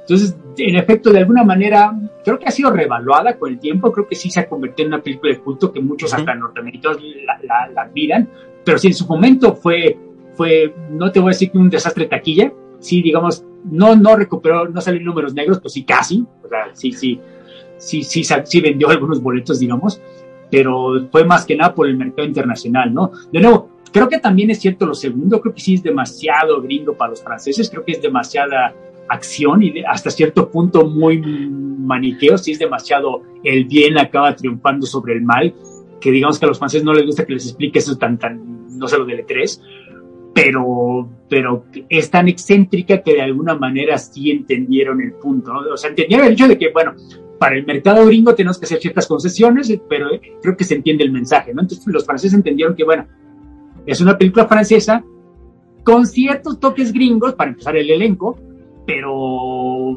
digamos que sí entendieron ellos el mensaje más que, que, que los norteamericanos, ¿no? En México no sé qué tan bien le haya ido, honestamente no te recuerdo. Sí, yo, no. yo creo que entre mis amigos sí la fueron a ver, pero de, de nuevo, pues, mis amigos ñoños pues, la iban a ir a ver de cualquier manera, ¿no? No sé si el público no General. ñoño, exacto, el público general, los modos, digamos, la apreciaron tanto aquí en México. Yo usualmente cuando platico esta película, aunque de nuevo usualmente es entre mis amigos, pues todo el mundo la recuerda con cariño. Con- y no, no cariño nostálgico, sino cariño verdadero. O sea, sí, sí la recuerdan como una buena película. No sé si la gente que no es fan de la ciencia ficción, que de cualquier manera no estarán escuchando nuestro podcast, pero no sé si ellos, si ellos la apreciaron igual. Sí, como no recuerdo. De nuevo, sí. con Mila Jovovich, pues sí, muy guapa y lo que tú quieras, pero era una desconocida en ese momento, Sí. hasta cierto punto. Como que el conocido era Brian- eh, Bruce Willis y Gary Oldman hasta cierto punto, y ambos eran reconocidos por películas un poco más crudas, más duras. No sé, no sé qué ellos habrán pensado, pero no sé, yo recuerdo, mi- yo únicamente te puedo responder mi, mi- mi propia experiencia, la de mis amigos, pues la verdad, yo, yo, yo la disfruté mucho y mis amigos también la disfrutaban mucho. Me imagino que tú también, no sé si tú la viste en su momento Sí, o la viste hasta después. creo que la verdad creo que la vi después en, en video, pero no sé, o sea, la- como al año, o sea, no, no la vi en el cine, pero sí la vi como al año que, que salían las películas, ¿no? Era más o menos el tiempo que tardaban Sí. en salir y me gustó bastante. Y lo que comentabas ahorita de, de lo de si es una película muy, muy americana o francesa, yo creo que en Europa se disfrutó un poco más porque había elementos de, de, de cómic que, por ejemplo, no, no se habían visto, pues obviamente hasta Valeria, ¿no? Que es ya tomar de estos álbumes franceses y ya adaptarlos, pero tenía, como decía yo, muchos este, elementos que, que a, los que hace homenaje eh, Luc Besson y pues yo creo que les gustó, ¿no? Ver algunas cosas ahí en la película. Y en el resto del mundo, pues yo creo que sí era medio extrafalario, ¿no? Eh, lo, lo, que se veía en conjunto en la, en la película. Yo creo que, que tiene razón, se ha convertido en una película de, de culto y pues ya también se está haciendo una un clásico prácticamente de la ciencia ficción. Así es que bueno, pues sí. ahí yo está creo ya que, el... Yo creo que los 25 años le han caído bien, ¿no? Ciertamente, sí. no, es más, no me queda la menor duda que hoy es mejor considerada el quinto elemento que hace 25 en momento, años. Sí. Hace 25 años era como este película rara que se le ocurrió hacer a Besón, pero nada más, ¿no? Mientras que hoy sí se considera ya como una verdadera obra de arte que yo, en mi opinión por lo menos sí lo es. No, sí, sí, a mí también me gusta mucho y, y creo que espero que la gente que nos está escuchando pues le demos motivos para volver a verla si es que también les gusta o para ir a verla si hace mucho no la ven. Exacto, asumo que sí la vieron, en el peor de los casos tiene mucho que no la ven, entonces pues si algo sirve este programa, pues caramba, vayan a verla.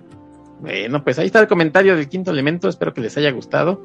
Como nos gusta tanto a nosotros, por diferentes razones, si nos oye por ahí Luc Besson, que es productor de muchas cosas, que nos produzca el podcast, ¿no? Que nos patrocine o algo, por favor. Sí, Luc caramba, estamos pro promocionando su película, lo mínimo que puede hacer es mandarnos algo de dinero, ¿no? Porque nos hace falta. O ya, o ya, mira, yo me conformo con que Mila Jovovich me mande un saludo, yo, ahí sí ya, no, yo tristemente preferiría el dinero. Mi casero no se va a conformar con un saludo de Mila Jovovich, entonces yo sí necesito el dinero.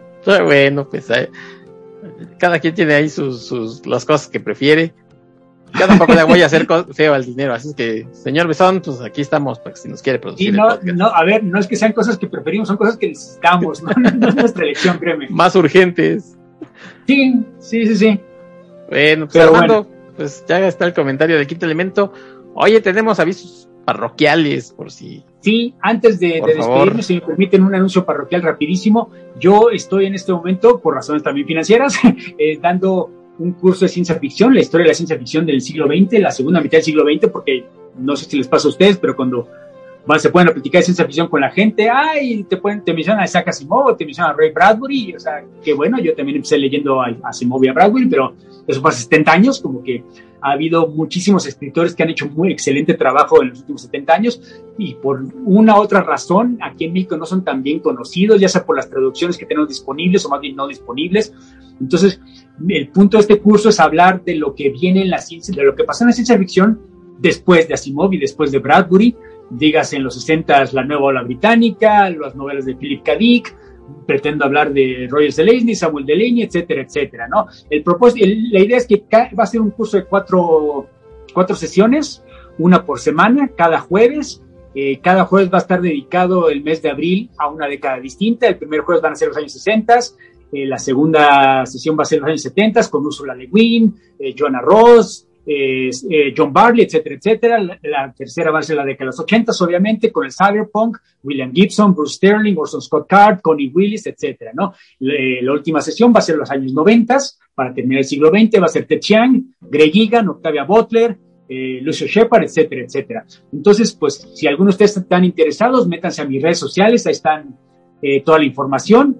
Eh, son 600 pesos por todo el curso, no por sesión, sino por todo el curso, básicamente el mes entero. Yo les voy a estar además, además del curso, les voy a mandar eh, cinco o seis cuentitos en PDF, ya sea en español o en inglés, desde su preferencia, por, en cada sesión, eh, cuentos representativos de cada década y cada autor, para que pues puedan ustedes leer de primera mano lo que se, explicó en el curso. Entonces, si alguno de ustedes está interesado, llámenme y contáctenme. Eh, me dará muchísimo gusto verlos a ustedes y darles el curso. Y eso es básicamente el anuncio para aquel que tiene el día de hoy. Sí, yo estoy seguro que, va a ser un curso con alta calidad. La gente ya te conoce, Armando. Pero bueno, pues dinos dónde encontramos esta información, por favor, tus redes. Pues mira, eh, en, Twitter, como ya saben, yo estoy como Armando0827. Ahí estoy todos los días platicando de cómics, de libros, de series de televisión, de películas. Y ahí está el póster donde está la información del curso. Eh, en, en Facebook estoy como mi nombre completo, Armando Saldaña Salinas. Ahí también encuentran el póster de eh, contáctenme por Messenger, por inbox, ya sea de Facebook o de, o de, Twitter. de, Twitter, perdón, también en Instagram, eh, me encuentren, ahí está el póster, eh, contáctenme por inbox y yo le doy toda la información relevante de cuándo van a ser las fechas, eh, información de pago, etcétera, etcétera. Y en todo caso, si no, aunque sea para saludarme, ahí los espero. Muchas gracias por su atención. Sí, también en las redes de la ciencia de la ficción, pues ahí estamos comentando y compartiendo esta información sobre este curso de Armando, que nos da mucho gusto que, que pueda estar con ustedes ahí platicando sobre esto que le encanta, que le gusta mucho. Y bueno, pues recuerden que de la ciencia de la ficción estamos en Twitter, estamos en Facebook. También, y si son fans de este programa, de este podcast, son fans de la ciencia de ficción, entonces a lo mejor les puede interesar el, el curso, espero. Sí, y si tienen alguna otra duda y solamente a lo mejor, no sé, conocen eh, la cajita de comentarios de, de iBox, pues ahí también pueden eh, dejar alguna duda que, tengan o si se puede extender, no sé, a otros lugares o, cualquier cosa, pues ahí Armando también está al pendiente para cualquier duda que tengan ustedes. Y bueno, pues eh, por acá andará Armando ya seguramente eh, el próximo mes diciéndonos el éxito que ha sido estos cursos, que, le deseamos aquí yo particularmente ojalá, le deseo que, ojalá. todo salga muy bien. Muchas gracias. Bueno, pues Armando, pues. Que la gente que nos escucha, alguien se anime. Sí, anímense, anímense, anímense, va a estar muy nunca bien. Sabe, nunca sabe. Sí, y bueno, pues ya, tiempo. creo que ese fue el programa de hoy, ya es hora de despedirnos. Sí, oye, pues hablando de Prince, ¿qué te parece si, si escuchamos algo de, de, él? Va, me parece muy bien para despedir el programa. Sí, de, de su disco Purple Rain, de Prince and the Revolution. Eh, los dejamos con Let's Go Crazy, aquí en la frecuencia de Universal Stereo. La... Ah, no, ese no, ya, ya, no, ya me, me, fui de derecho. Let's Go Crazy. Edad, pero bueno. ¿No? ¿Te gusta Let's Go Crazy para que se vayan? No, no, me encanta, me encanta. Bueno, pues entonces, muchas la gracias por escucharnos. Es un poco tenue, pero vamos, vamos, adelante. Váyanse oyendo Prince y los esperamos vale, pues. en otra edición aquí en la de la ciencia y la ficción. Muchas gracias, Armando. Al contrario, gracias. Gracias por escucharnos todos. Bye. Saludos a todos, hasta la próxima.